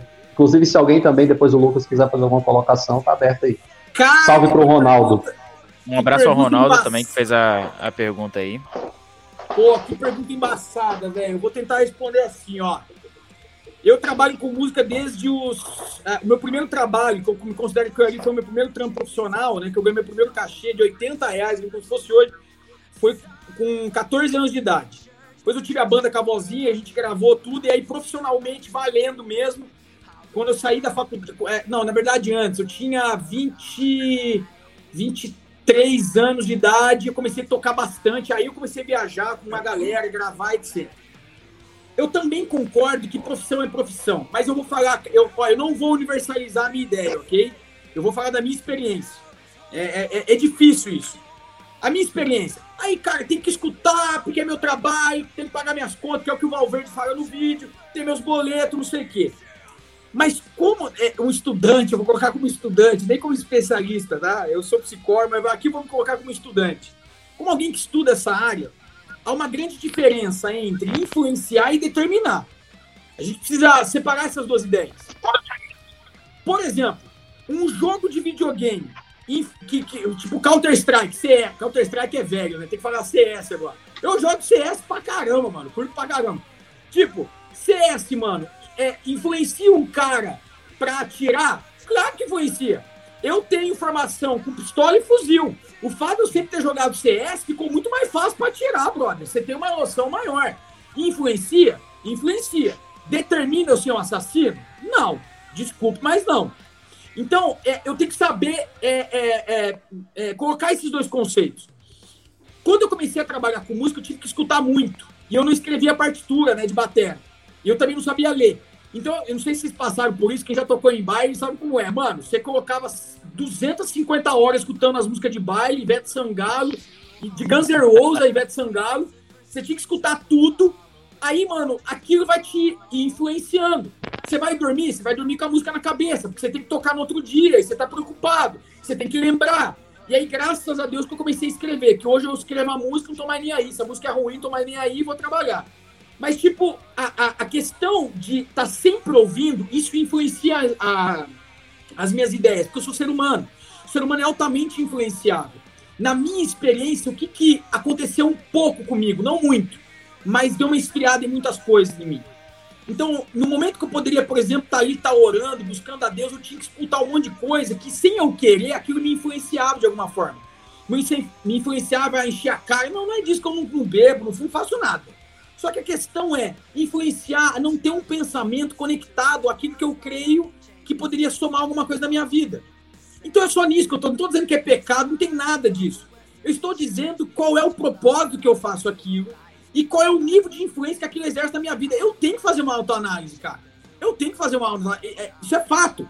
O ser humano é um ser social, ele se constitui a partir do outro. Também, na verdade. Então, nesse caso, eu sempre ouvi aquilo ininterruptamente, me influenciou. As ideias, as piadas, a linguagem. Cara, o, o ápice para mim foi quando um amigo meu chegou e falou, mano, suas roupas estão muito sertanejas. Brother, eu entrei em depressão. Eu falei, pô, eu vou para uma Universal do Reino de Deus, irmão, que eu preciso, eu preciso de um descarrego, eu vou, pelo amor de Deus, eu vou, sei lá, eu vou estar Striper, alguma coisa. Então, o ponto é que sem eu querer, aquilo é, gera uma influência. Determina? Não. Eu vou dizer pro cara não ouvir, eu acho muita babaquice isso. Faça isso, faça aquilo. Para, Deus me convidou à liberdade, cara. Então busque a Deus e veja o que ele tá falando no teu coração. Aquilo que é errado para mim pode ser certo para você. Mas aí tentando responder a pergunta dele, desviar da fé, dizer que a música secular desviou o cara da fé, não. O copo transborda pela última gota por todas as outras. O cara por desviar, dizer que é por causa da música, me perdoe, tem muita coisa antes da música. Tem muita coisa acontecendo. Agora, se for para falar da influência, que precisamos refletir a influência, aí sem dúvida. Mas a influência não é determinante. É uma influência e que a gente precisa pensar sobre ela. Show de bola. Agora eu vou ler mais uma pergunta. Essa daqui, cara, é para uma pessoa. Gil, essa daqui é para você, cara. E aí, mensagem Gladstone, nosso considerado.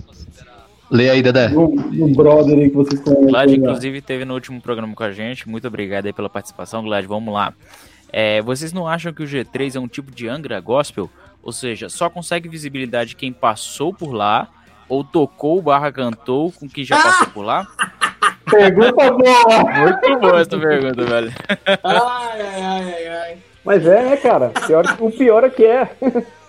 o pior é que é, né, cara? O, o G3, ele, eles conseguiram estar tá em toda essa, digamos assim, eles conseguiram estar presente em toda essa história que o, que o Lucas descreveu aí pra gente. Os caras estavam em tudo, né, cara? Uma coisa que, que me incomodou muito, assim, é, de 2010 pra frente, logo após o lançamento do, do, do DDG, é que, tipo, cara, eu tava esperando que os caras viessem, mantessem aquela pegada, né, cara? Aquela pegada metal, eu falei, meu, agora sim essa banda, nossa, essa banda vai deslanchar. Cara, tinha gente que não ouve música gospel de jeito nenhum, não ouve metal cristão, não ouve nada, nada, nada relacionado a, a metal cristão. Só que quando o cara ouviu o DDG, o cara falou, mano, é isso aí, velho, é isso aí.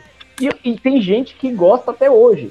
Cara, tem gente que não é cristão que o cara fala, ah, esse, esse tal de Oficina G3 aí só tem um CD bom, que é o DDG.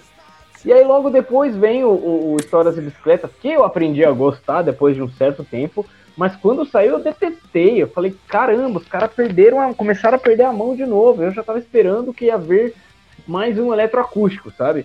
É aquele ah! negócio de. É aquele negócio de você ouvir o, o, o, além da, o além do que os olhos podem ver e falar assim, mano, agora o negócio vai. E aí vem um eletroacústico, sabe? Cheio de músicas lindas, letras top, mas, cara, louvorzão, assim, sabe? Então, tipo assim, eu acho que o, o G3, eles sabem nadar muito bem, cara, conforme a, as ondas e a maré toda aí. E é por isso que os caras estão ali, né? Acredito que as outras bandas elas não, não conseguem chegar nesse patamar aí, nesse nível aí, porque, cara, o cara ele tem uma ideia do que ele quer ser, do que ele quer fazer e ele não muda, né? Eu vou dar um exemplo bem, bem, cara, bem certeiro disso aí, que é o próprio Antidemo. O Antidemo é o que é, mano, uma banda de death metal.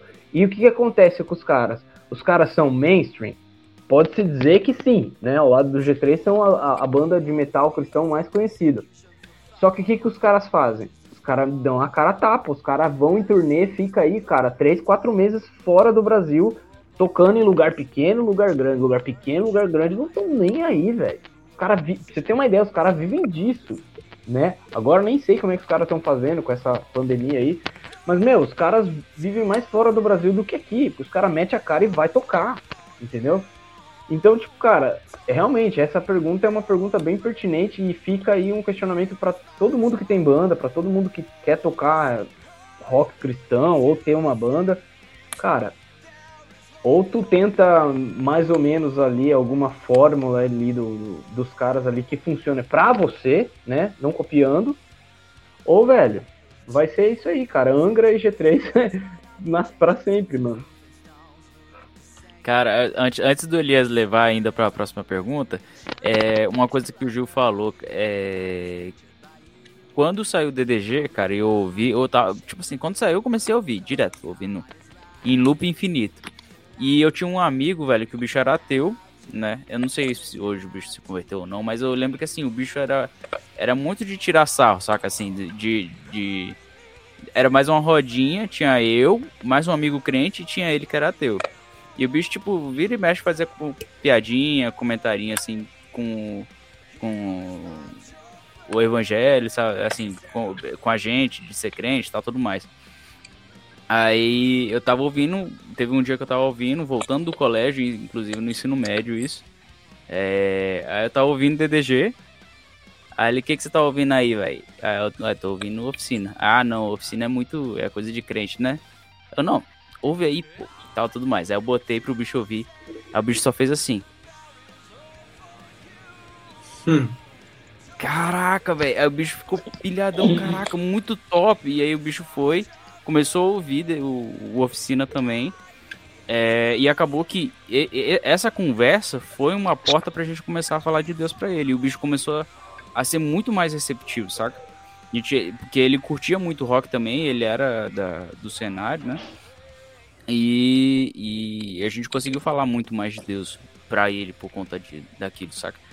E assim, é uma, é uma, parece que é uma pequena coisa, parece que poxa, para algumas pessoas parece uma imagem negativa de que o rock é do diabo, alguma coisa. Mas cara, quantas portas eu não tive para falar de Deus para alguns amigos, para algumas pessoas, por conta de, de bandas como Oficina ou outras bandas é, que fazem esse estilo de rock cristão, saca? Só complementando a, a, pergunta do Gil, eu lembrei dessa história. Taca a ficha, Elias, tá contigo. Maravilha, mano. E assim, você percebe que o, o, G3 também ele viajou muito bem, né, cara? Pelos estilos e tal. Anos 80 ele se adaptou bem, anos 90, anos 2000. Então, um diferencial impressionante que eu, que eu encontro no G3 é esse, cara. Eles sabem se adaptar ao mercado e, claro, né, levar a habilidade deles. É, digamos assim, é uma moda só que nível hard, entendeu? Eles sempre sabem colocar identidade e se adaptar ao hype, tá ligado? Inclusive, falando em hype, mano, teve um dia que a gente tava trocando uma ideia numa live, eu e o Dadel, e aí o Dadel me perguntou alguma coisa, me botou numa saia justa, né? Me perguntou o que que faltava, né, pro, pro rock voltar ao mainstream, né? E aí eu devolvo a, a, a mesma pergunta pro Dedel, só que um pouco diferente. É, Dedel, a culpa dessa falta de engajamento né, no meio das bandas, digamos, de, de rock cristão, né? Inclusive, queria se tu tiver uma alguma consideração a fazer sobre esse termo, rock cristão, queria saber tua opinião também, se existe rock cristão. Pela milésima vez alguém está te fazendo essa pergunta. E, e, eu queria saber, cara, assim, essa questão do engajamento, né? O Brasil ser tão diferente lá dos Estados Unidos, por exemplo, que POD tá andando junto com, com Linkin Park, por exemplo, né?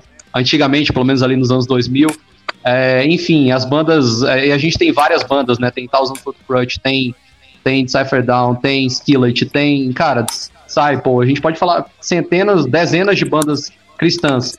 É, a falta desse engajamento aqui no Brasil é culpa de quem, cara? É culpa das bandas? É culpa dos produtores ou é culpa do público? Ou é culpa dos três? Queria saber sua opinião e depois dos demais aí. Só, só para esclarecer que eu fiquei meio escuro aqui, que eu tive que mudar a posição para colocar o celular para carregar aqui. Eu tô num lugar que a luz não bate direito. Enfim, vamos lá. Cara, é, é do meu ponto de vista, né? Dentro da, da experiência que eu tenho trabalhando na página, que se chama Rock Cristão, né? Então, mais nichado que isso impossível. É, eu acredito que é uma série de fatores, Elias. Não dá para a gente cravar enfaticamente, assim, falar aconteceu isso aqui, então por conta disso aqui, não tem mais engajamento e tal, todas as outras coisas que você colocou. É uma série de fatores. Deu uma virada de chave aí. Isso não é só nesse, nesse nicho. Vamos trabalhar aqui dentro desse, desses limites, né, do rótulo, assim, enfim. É, mudou lembrando, a chave. Lembrando assim, que eu, eu não tô né, dizendo né, que. Eu não tô dizendo que, tipo. Sim, é só, só um parêntese. Tipo assim, é, eu não tô dizendo que é ruim, nem nada do tipo, saca? Mas assim, como a gente curte muito essa cena internacional, aí eu queria saber, tipo, eu tomo isso como parâmetro, tá ligado? Mas enfim, foi mal, te desculpa te interromper aí.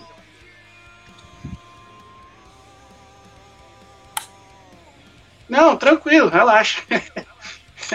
Ao vivo é isso aí, vamos lá. Eu, eu, eu entendi o que, que, você quis dizer. Então, assim, é uma, é uma, é uma série de fatores, né?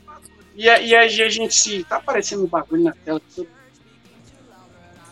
E aí a gente se coloca dentro desse limite, a gente pode definir que não existe rock mainstream assim, como já foi um dia. Você pega que o rock nos últimos 50 anos, até 2010, digamos, ele era tipo os, os Hot 200 da Billboard e tal, mas era uma banda de rock, tá ligado? Você pega lá nos anos 70 o Pink Floyd vendendo, tendo o disco mais vendido da história, e aí vem o Guns, e aí vem uma porrada de banda, entendeu? A gente não tem isso hoje em dia mais. Então essa virada de chave, ela não é uma coisa exclusivamente desse nicho específico, é uma coisa que aconteceu no mundo todo. E aí vai uma série de fatores, eles. É coisa que a gente já conversou bastante também eu falei anteriormente, galera vai ficar grilada comigo, mas é verdade. Tem muita banda ruim, mano. E quando eu digo isso aqui, não é na intenção de que eu sou bonzão. Eu não sou bonzão coisa nenhuma. Eu sou só mais um. Mais um falando coisa na internet. Tá ligado? A relevância do que eu tô dizendo, se tem ou não, isso vai fazer sentido na cabeça de quem tá ouvindo. Mas assim, tem muita coisa ruim. E como eu disse no comentário anterior, tem muita coisa boa também. Que você fica de cara e os caras estarem produzindo uma parada tão bacana e não tá tendo assim uma repercussão, a gente tem que escavar lá para descobrir. Então é uma série de fatores. Não adianta o cara ir lá. Mano, eu não vou, eu não vou citar o nome para não ser otário aqui também, né? Pra tipo, não queimar os caras. Mas tem, tem uma banda que os caras, acho que eles de pirraça, mano, com a gente. O cara praticamente grava, sei lá, no Audacity, liga um microfone microfone, sei lá, lapela e grava uns bagulho assim e manda pra gente, fala. E, os caras chegam numa pompa assim cabulosa, tá ligado? Tipo, não, divulga aí e tal, fortalece a cena, não sei o que e tal. E aí vai tu dizer, vai tu, tipo, falar, não, mano, peraí, tal, vamos ver isso aí direito e tal.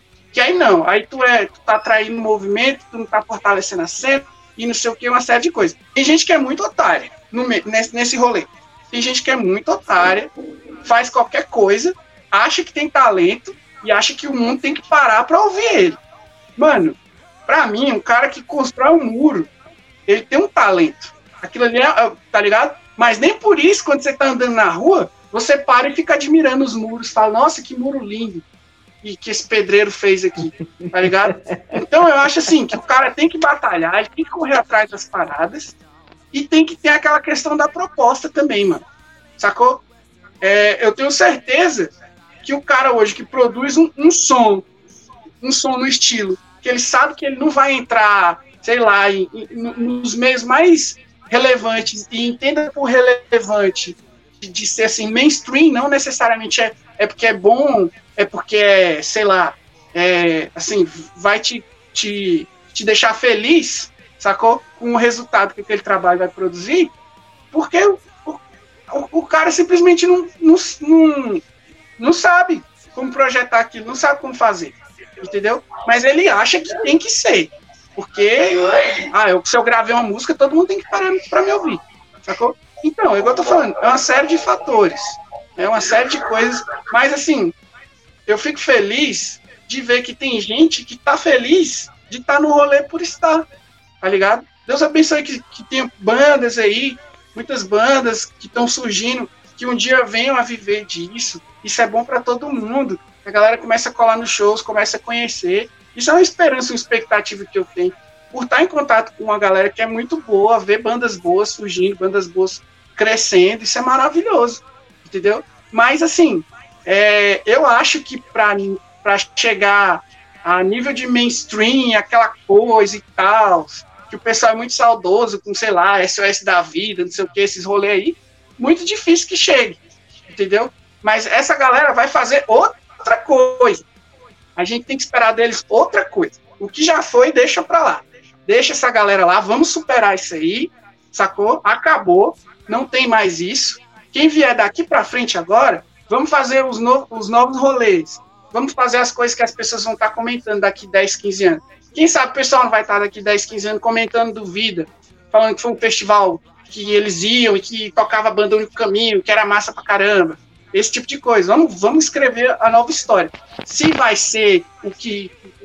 um barulho, com os holofotes que tal coisa foi, eu não sei. Sinceramente, eu não sei. Mas eu acho que a gente tem que estar disposto para escrever a história. E aí o resto, meu amigo, o resto deixa com quem escreveu a história mesmo, desde antes da, da criação, que ele é que faz o, o bang rolar, tá ligado? Maravilha, cara. Vozinha, e aí, cara, a culpa é de quem, mano? A culpa é do, dos de evento, ou do, dos pastores, culpa é das bandas, ou do público? a culpa é do mercado, velho. É, essa é a culpa, infelizmente mas eu vou, eu vou passar a minha vez pro Lucas falar, porque o meu celular está com 1%.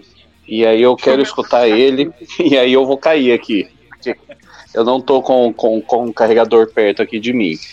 Mas, cara, eu, eu creio que infelizmente é culpa do mercado, e o mercado somos nós. É o pastor, é o cara que escuta, é, são os produtores de show, são os Abraço, artistas, todo mundo.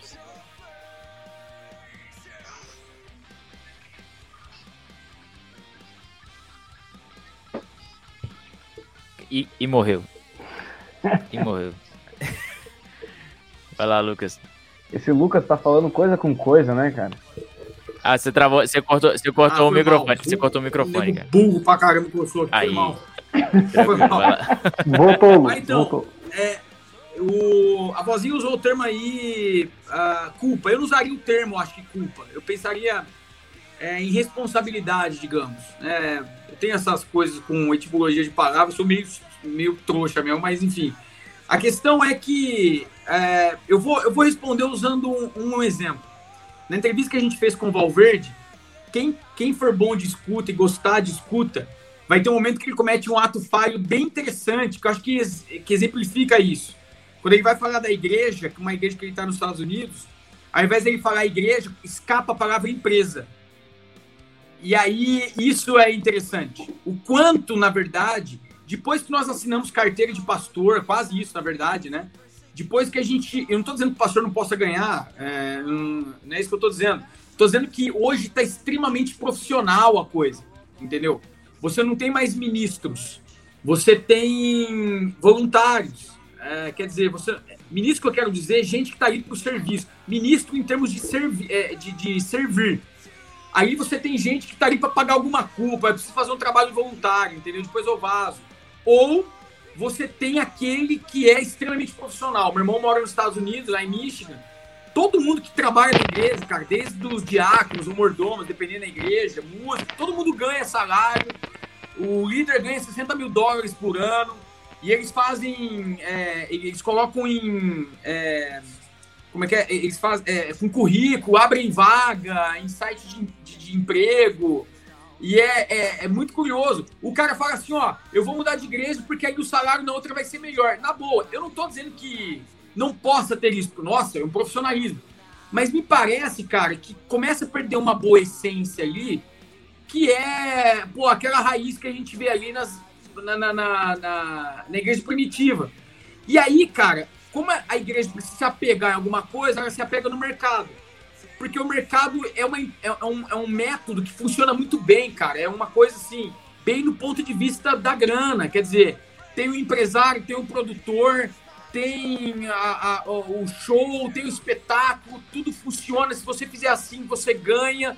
Então, como tá todo mundo buscando pagar suas contas, como todo mundo quer um lugar ao sol, né? E como hoje a salvação é pela economia, né? então como hoje a, salvação se dá pela economia, quanto mais você tem, mais salvo você é. Eu, eu não concordo com isso, mas é uma marca. E aí todo mundo, para você ganhar, você precisa entrar no samba.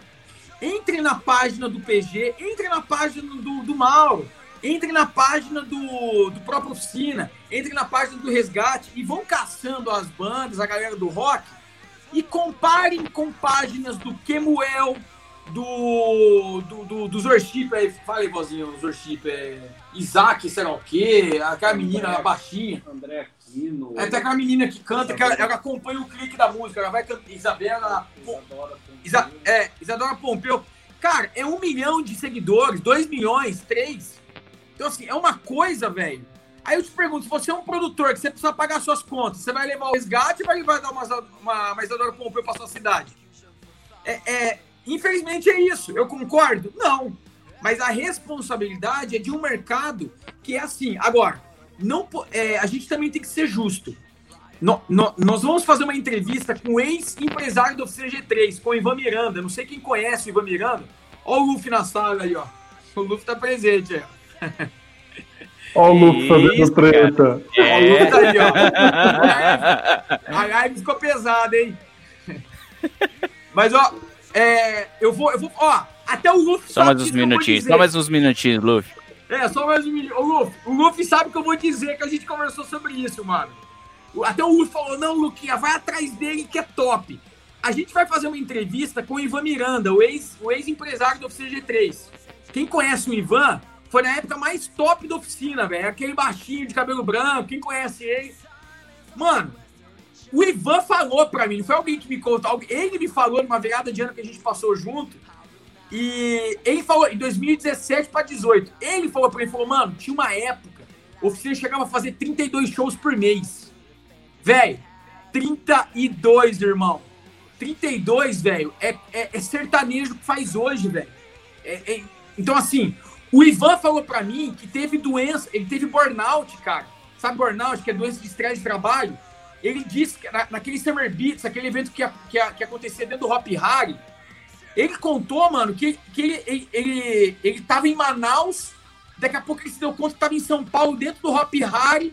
Aí a, que a esposa ligou pra ele falou: onde você tá? Ele disse que ele travou aí, não sabia dizer em qual lugar ele tava, que tinha fuso horário. Diz que ele travou, deu um piripaque e foi para o hospital. Saiu do hospital, voltou pro show e foi viajar com a banda. Velho, olha isso.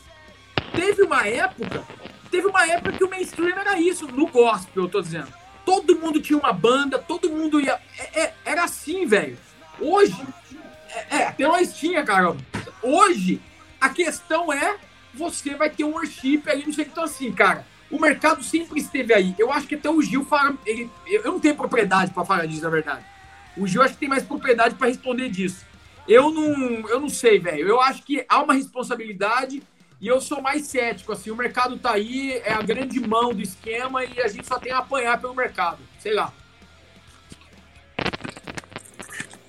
Sensacional, é cara. Eu tô caindo e voltando várias vezes. Elias, deixa eu só avisar aqui. Ô, ô Lucas, Fala, Lucas, Oi? você comentou aí, cara, do horário e tudo. A gente vai mais uns 10 minutinhos aqui. Se você quiser ficar, pode ficar, mas se você quiser sair, vontade, pode sair cara. também. Não tem problema. Não, vou cair, mano. Já estamos abusando aí do seu tempo é. aí. O vozinha caiu, a vozinha caiu aí.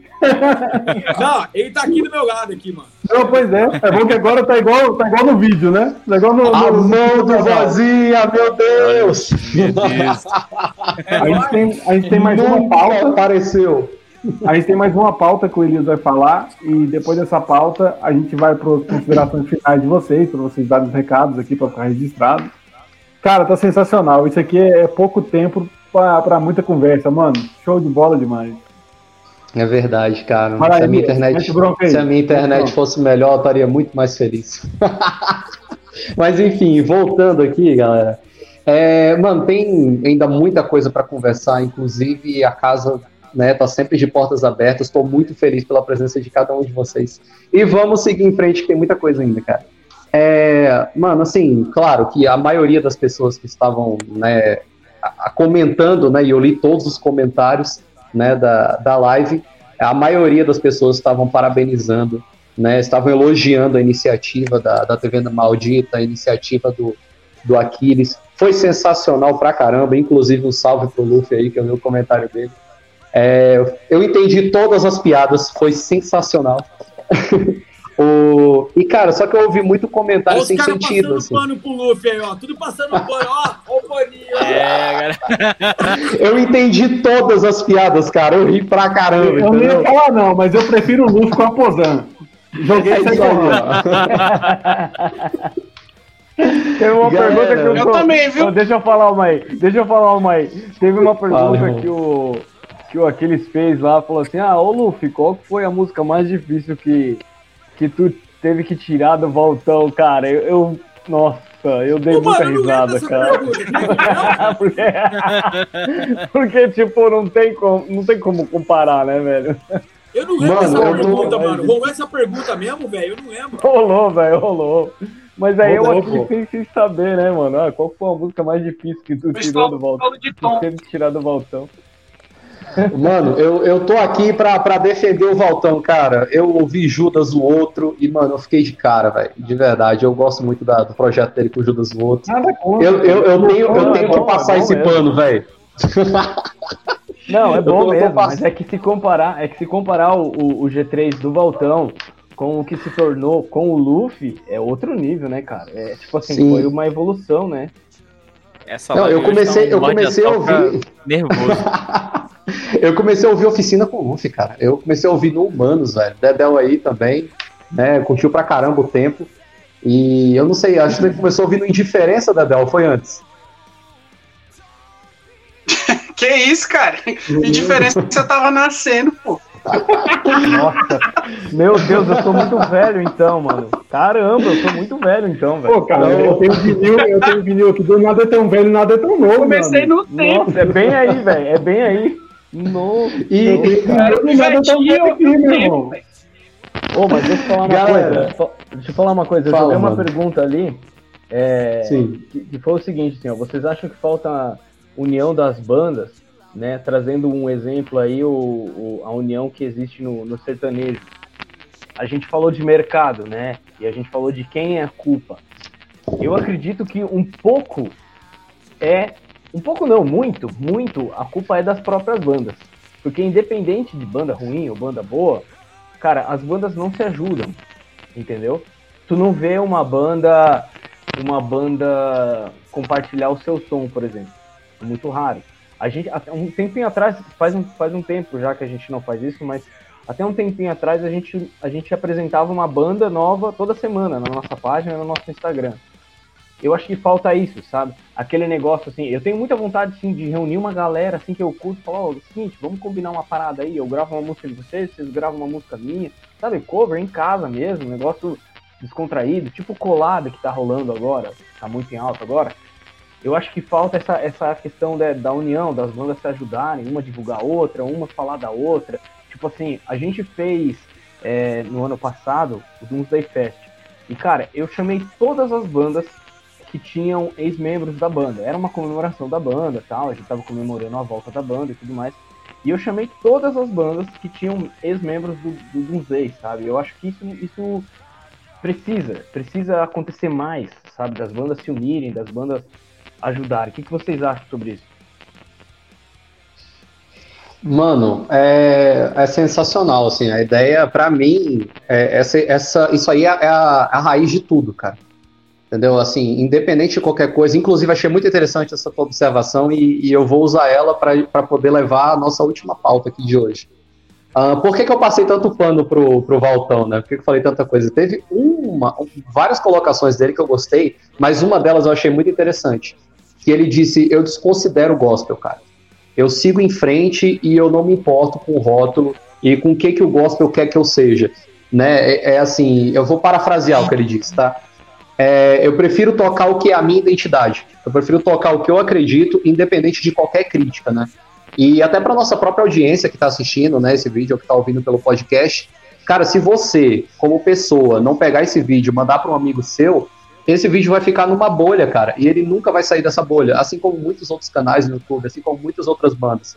Teve uma um, um dos representantes do YouTube, ele falou um dia na no tipo, tipo numa, numa palestra, né, num debate, ele falou, cara, perguntaram para ele qual o futuro do YouTube. E ele falou, cara, o futuro do YouTube é cada pessoa do planeta Terra parada na frente do seu YouTube assistindo o seu próprio vídeo. Tipo, vai chegar uma hora que isso vai acontecer, e esse é o fim do YouTube, entendeu?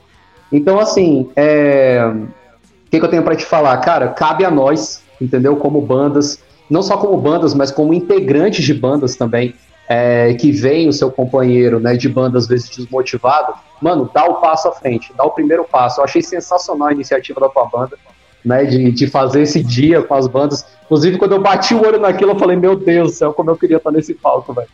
Curti demais aquele evento que tu, vocês organizaram. E ainda, Inclusive, e ainda chamei parabéns, velho. E, e, ainda chamei o Jack Ribeiro, participou com a gente Grande lá Jack. do, do Adi, e, e convidei mais um brother lá da cidade lá. Teve algumas participações fora as bandas, teve algumas outras participações. Isso aí, o Jack, inclusive, grande campeão do desafio galopeira do quarto elemento, inclusive, né? O cara, galopeira!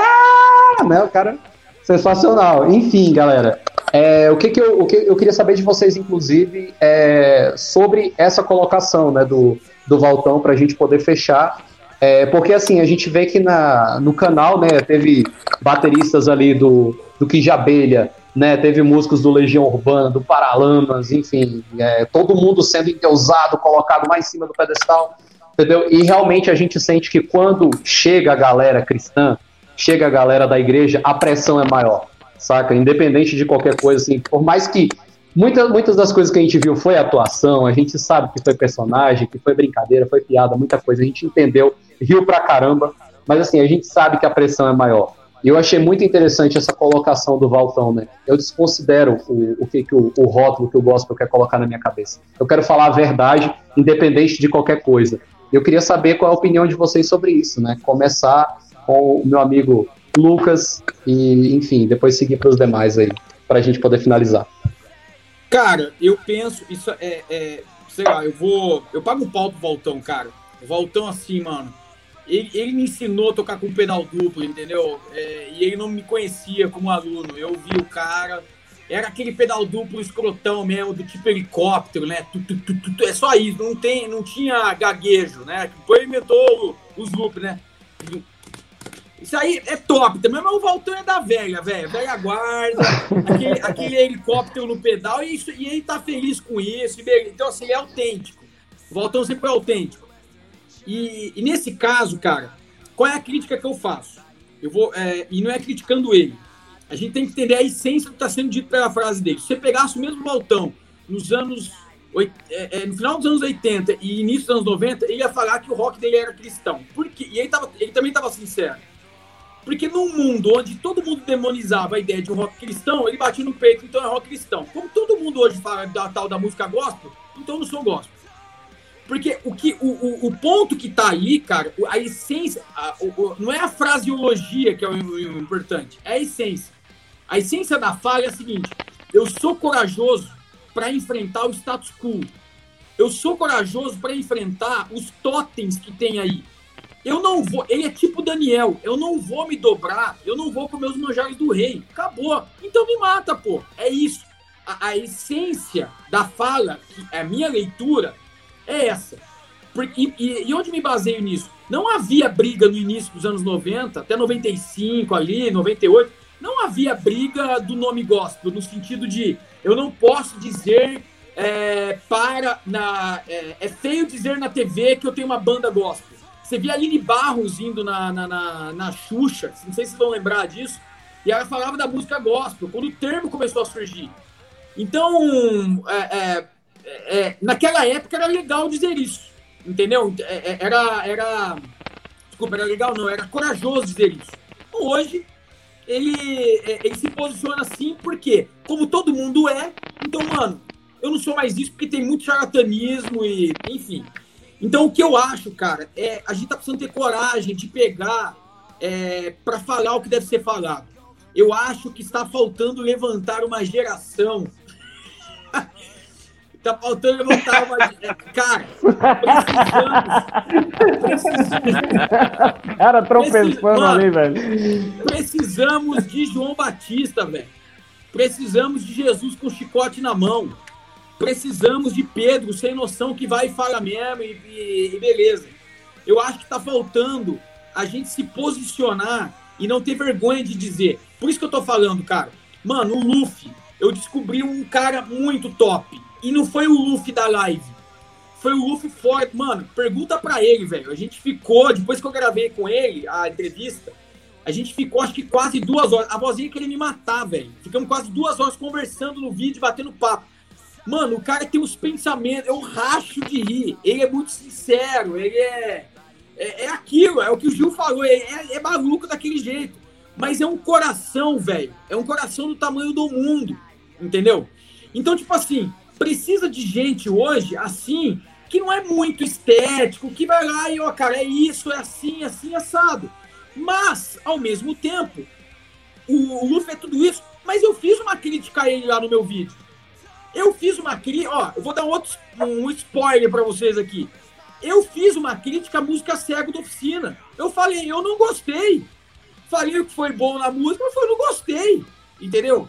Aí, mano, a gente tava nesse esquema aí que tá acontecendo na oficina, que vocês vão ver aí, que o canal tá envolvido e tal.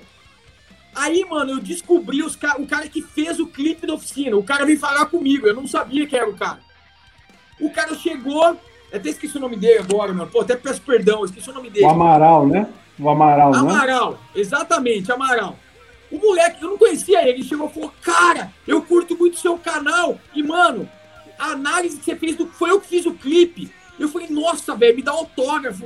Aí ele chegou e falou assim, cara, mano, é, é, eu, eu fiz o clipe e eu não soube dizer o que eu quis dizer. Você colocou as palavras na minha arte. Cara, fiquei emocionado, velho.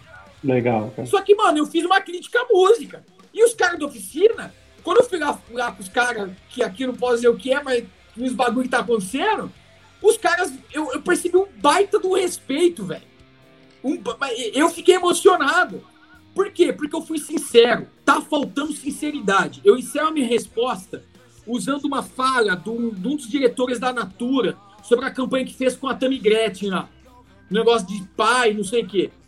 Perguntaram para ele assim: o que, que você acha da, da campanha? Você quis causar? Ele falou, brother, não importa se ela é homem ou se ela é mulher. Ele falando isso. Eu não estou dizendo que eu concorde com isso. Ele falou: o que importa é que a Natura se posicionou. E quem se posiciona hoje tem retorno. As pessoas estão esperando gente que se posicione. Olha a fala do cara, velho. Aí eu vejo cristão hoje em dia, bom dia. Não que eu tenho nada contra a noite, assim, mas assim, olha, é, bom dia, assim, tudo bem. Um medo de chegar. Cara, Silas Malafaia é o que é, também tem um monte de coisa que eu não concordo, porque ele pega o microfone e fala, velho. E o Valtão é esse cara. Eu acho que tá faltando a gente se posicionar. Então, é nesse sentido, é a coragem de falar o que deve ser dito. Simples. Nesse sentido, eu acho que a gente com certeza vai atrair muitos aí, assim como Josué, a atravessar o Jordão junto com a gente. E aí, sensacional, cara. E aí, Gil? Ah, e aí? Por que, que a gente tem que ser como os funkeiros? Por que, que a gente tem que ser como os sertanejos? Devolvo a pergunta para você, meu brother. cara, no, no, quesito união, né, cara? No quesito união, acho que eu já, já falei bastante disso daí, né? Já, já ficou bem bem explícito ali o que eu quis dizer. Mas pegando esse gancho aí do Lucas aí, sobre o que o Valtão falou, eu concordo, cara, concordo e admiro esse posicionamento porque é assim mesmo que tem que ser. É por isso que eu falo pra ti, quando o cara vem perguntar pra mim se o Doomsday é, um, é uma banda gospel, uma banda cristã, eu falo, cara, é uma banda, é uma banda, velho, acabou, entendeu? E aí a gente vai poder falar do que a gente quiser. Cara, ali tem experiências pessoais minhas, tem experiências minhas com Deus, tem experiência de vida. E, cara, é, quer, quer pegar um posicionamento ali do, do Doomsday ou sobre a minha pessoa, sobre o que eu escrevo, vão escutar depois ali, parem um pouquinho ali depois do que estiverem fazendo, vão escutar a música Sujo Imundo. É uma música do Doomsday, é um lyric video. Escutem essa música, prestem atenção na letra. É uma crítica a, a essas. Cara, é, essa esse mercadinho, sabe, que se formou aí dentro do gospel. É, tem uma crítica ali ao Papa, tem uma crítica a um, um, cara aí que, que andou falando que Jesus Cristo era travesti, sabe? Então, assim, cara, tá ali, tá, tá na minha música, tá, tá na minha arte ali o que eu penso, sabe? Então é, é, é fica meio, como é que eu posso dizer, irrelevante a gente ficar falando o tempo todo, porque assim, eu, acredito, eu já, já, percebi que todo mundo aqui mais ou menos tem a mesma opinião formada, sabe? Então é. Cara, eu concordo com o que ele disse E, cara, vão lá escutar lá que vocês. Cara, eu recebi mensagem, só pra vocês terem uma ideia, eu recebi mensagem assim que eu lancei aquela. que a gente lançou aquela música. Mano, vocês vão ser muito apedrejados, cara. Vocês, meu Deus, vocês estão querendo. Vocês estão querendo fazer o quê, cara? Que a galera vai cair matando em cima de vocês. Eu não tô nem aí, mano. Vão lá e escutem essa música lá depois. Como que é o nome, mano? Como que é o nome? Sujo Imundo, do Doomsday Rim. Depois você dá uma pesquisada lá, cara. Eu acho que tu vai ficar de cara, mano. Tu vai ficar de cara quando tu, tu ouvir essa música aí. Eu vou ver aqui já. E aí, meu amigo Dedel Marques? O que você acha, cara? Você desconsidera o gospel também, moleque? Cara, eu, eu, acho muito, eu acho muito bacana a gente que tem essa postura aí, tipo, aqui, essa visão que o Gil passou aí, eu acho muito massa. É uma parada que eu me identifico bastante. Tipo assim, mano, sabe, se for, se for pra dar uma de doido, vai, mano. Mete o louco mesmo, tá ligado? Não, isso é enfaticamente, como ele falou, a galera que meio que tem a mesma visão, mas pro pessoal que tá assistindo, que tá ouvindo, tipo assim, beleza, você é um cristão, você crê em Deus, Jesus Cristo, o Espírito Santo vai te regenerar. É isso, mano. Tá ligado? É isso. Mete o louco, cai pra dentro. Vai, mete as caras, vai fazer as paradas, vai fazer o que tu tem que fazer sem ficar, tá ligado? Se limitando, sem ficar, tá ligado? tipo, pegando uma parada que, que define tudo o que existe e tentando colocar ali uma, uma rédea, tentando definir, tentando delimitar, tá ligado? É, isso que eu teria para dizer pro, pra galera aí que tá escutando, sacou? Eu acho que quando a gente tem esse, esse entendimento, assim, de que, tipo, Cristo, Cristo morreu pelo, pelo sacrifício dele eu posso ser salvo e partir para a eternidade. A vida é efêmera e é, e é muita, tipo assim, uma oportunidade preciosa para ficar perdendo para em 2020 a gente ainda tá aqui discutindo sobre ouvir música gospel, ouvir música cristã. Eu não aguento mais isso, mano. Pelo amor de Deus, sério. Eu, eu, eu, tá ligado? Então, é a última vez que a gente vai falar disso. Mas enfim, e, e para finalizar esse, esse, essa questão da música, no Rcast eu entrevistei o Zé Bruno, brabo, eu entrevistei o PG, eu entrevistei o Luciano Manga e o Duca Tambasco também. O que, eu, é uma pergunta que eu sempre faço. O que, que esse pessoal tá ouvindo, o que, que eles ouviam lá no começo? Não tem Aline Barros, não tem nada, não tem nada desses rolês, não, mano. Essa galera esse pessoal também que produz essas músicas de mela cueca aí, de sentar no teu colo, de dormir no teu abraço, eles também não ouvem isso. Tá ligado? Eles não ouvem. Essa música, ela não é uma parada que surgiu dentro da igreja, ela é chupinhada de, tá ligado? Esse, esse rockzinho britânico e tal, ali Radiohead, U2, esses lances aí, então, mano tá ligado? A, a mensagem é exatamente deixar... o que o Lucas explicou, mano. Exatamente o que o Lucas explicou ali. A, a, a vibe é a mesma, a vibe é a mesma ali do, do, do, sertanejo universitário, do funk, é a mesma vibe. Sim, foi muito bem colocado pelo, pelo Lucas mesmo. Então, ouve tudo aí que a galera falou nessa transmissão, tem umas ideias muito ricas e, tipo, abre a tua mente, assim, tipo, é, se tratando de arte, mano, você vai ver nas décadas passadas as, galera, as pessoas que eram cristãs fazendo coisas incríveis, coisas que estão para a história, assim, ó, que estão influenciando gente que nem é desse rolê. E hoje a gente, quando eu falo a gente, é tipo a gente se colocando de forma geral, é embaçado. A gente tem que ir atrás para saber o que está acontecendo. Galera que tem feito coisas que são boas, que são de fato assim, arte pura mesmo, bem feita e que vai fazer diferença aí na vida de vocês. Ouçam, quem tem ouvidos, ouça o que foi dito aqui nessas mais de duas horas aqui. Maravilha, galera. Olha, de verdade, muito obrigado mesmo pela participação de cada um. A gente tá com duas horas e três de live agora e eu tô muito feliz, mano. Eu caí e voltei várias vezes aqui. E, e, cara, tô feliz demais. Assim, caí na conexão, tá? Pra quem tá no podcast, eu não caí no chão, não, beleza? Mas assim, eu queria finalizar essa live de hoje é, respondendo uma pergunta que o Lucas jogou aqui, cara. É, mano, qual que é o futuro das bandas? Cara, de verdade eu não sei. Eu só sei da pitaco, eu só sei da palpite. E para isso eu também tenho um palpite, cara. É, a galera do rock, tá? Os músicos sempre foram heróis, velho. entendeu? Para muita gente, assim, as bandas, né, sempre foi uma, uma união de, de, referências, uma união de heróis, cara. E eu imagino, assim, que o futuro das bandas, né, onde as bandas vão, cara, elas vão para onde elas sempre estiveram, véio. Que as bandas, elas, elas não são pessoas, elas não são músicos, elas são filosofia, entendeu? A, o próprio nome já carrega a, a filosofia que aquele projeto segue. Então, assim, cara, elas vão para onde elas sempre estiveram, né? Elas vão onde se abre uma brecha para alguém fazer barulho, entendeu? E não importa, esse cara pode pegar uma guitarra, ele pode pegar um microfone, ele pode pegar uma bateria. Onde tiver uma brecha aberta para esse cara dar um grito, véio, ele vai dar, entendeu? Então eu acho que o futuro das bandas é esse, cara. Elas não vão acabar enquanto a filosofia estiver na frente do ser humano, enquanto a verdade estiver na frente do, da, da própria pessoa, né? E, inclusive, eu tiro até um exemplo muito interessante, que é o da banda Disciple, cara, que eu gosto muito dessa banda, da Del sabe, é, que eles, inclusive, eles têm a Rebel Society, né? Sociedade Rebelde. E, e, mano, é uma banda, é uma banda americana e eu curto muito a filosofia dos caras, assim, porque eles estão juntos desde o ensino médio, né? E, e o Kevin Young, que é, que é o vocalista, cara, ele poderia muito bem ter saído para uma carreira solo, mano. Mas ele entende que as palavras que ele, que ele colocou ali, que a música que ele colocou ali, mano, é, vai muito além de música, entendeu? É filosofia, é uma verdade que ele tem, uma bandeira que ele tá levantando. E às vezes, literalmente, né? Que ele levanta a bandeira com o símbolo da banda, que aquilo representa alguma coisa. Então, assim, a conclusão que eu chego é essa.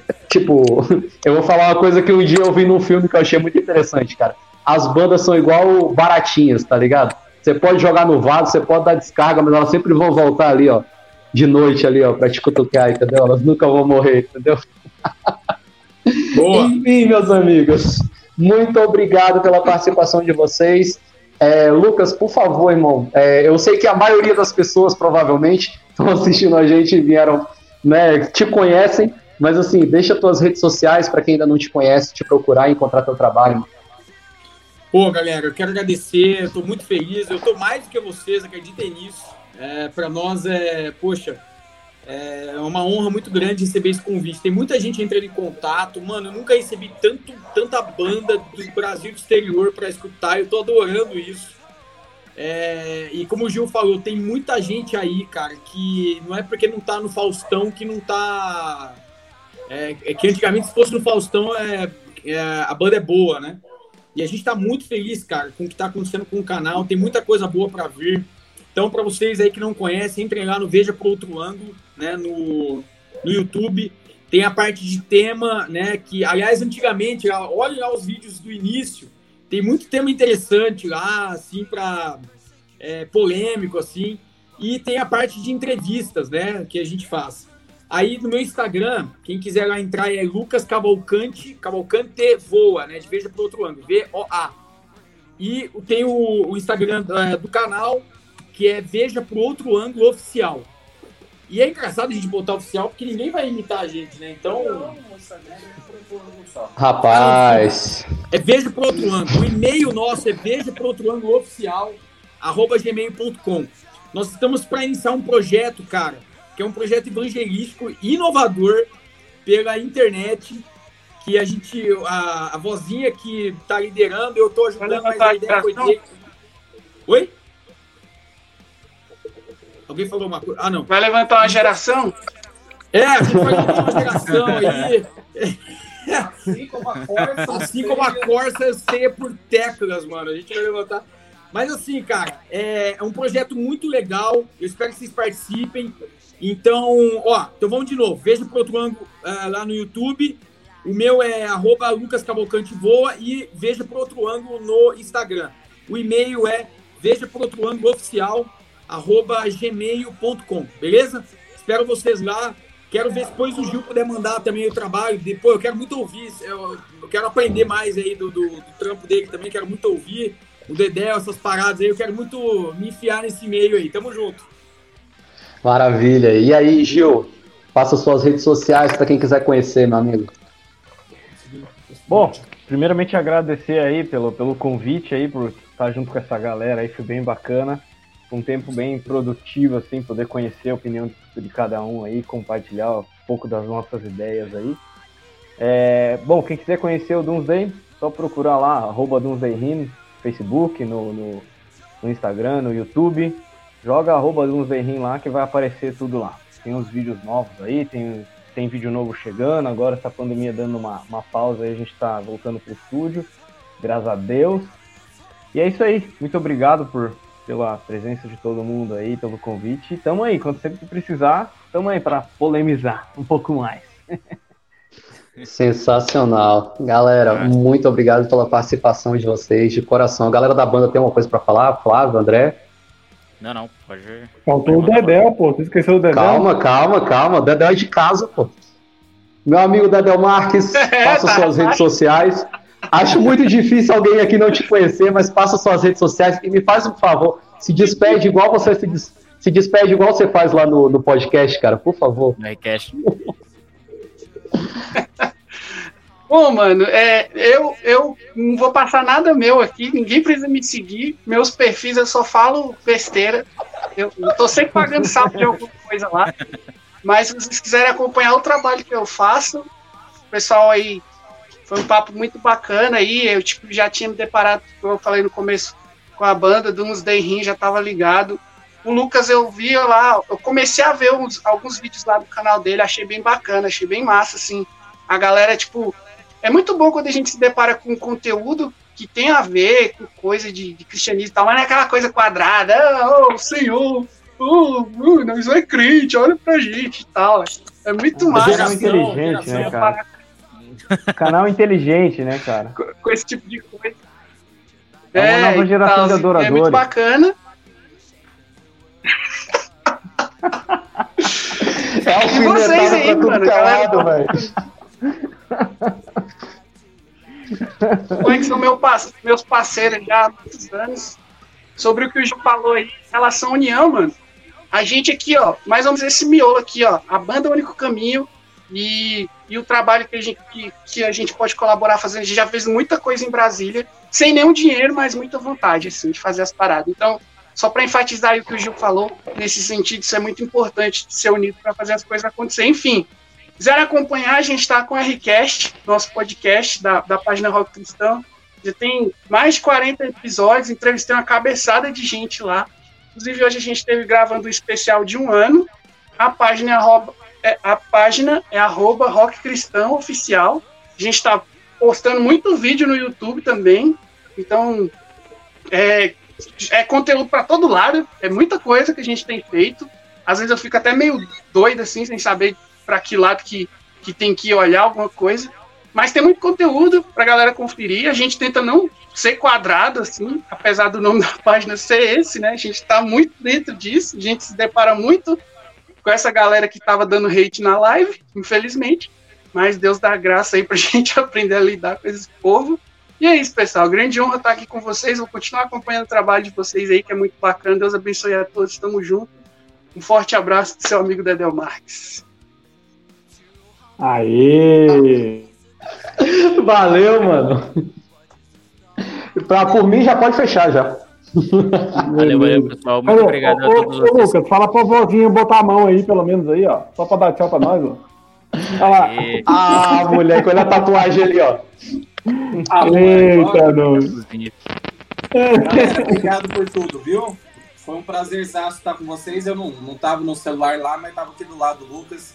É, vocês são 10. Obrigado mesmo. Muito obrigado, pessoal. Lucas, valeu demais, cara. Gente. Sensacional. Obrigado. Falou, Pode um abraço. Vambora? Olá, rapaziada. Agora, agora é a live do Luffy, hein? Ele esperou a gente. É, não, o Luffy acho que desistiu da live, cara. Valeu, galera. Tamo junto, até mais. Falou, falou. Com Deus. Falou, gente. Encerrando aqui. Valeu. Falou, valeu. Valeu. Falou, rapaziada. silence of a Western church speaking too loud, but are the human rights creatured by you? I will not be ashamed cause the word of God is like the lion You don't have to defend, you just have to let it loose And draw war.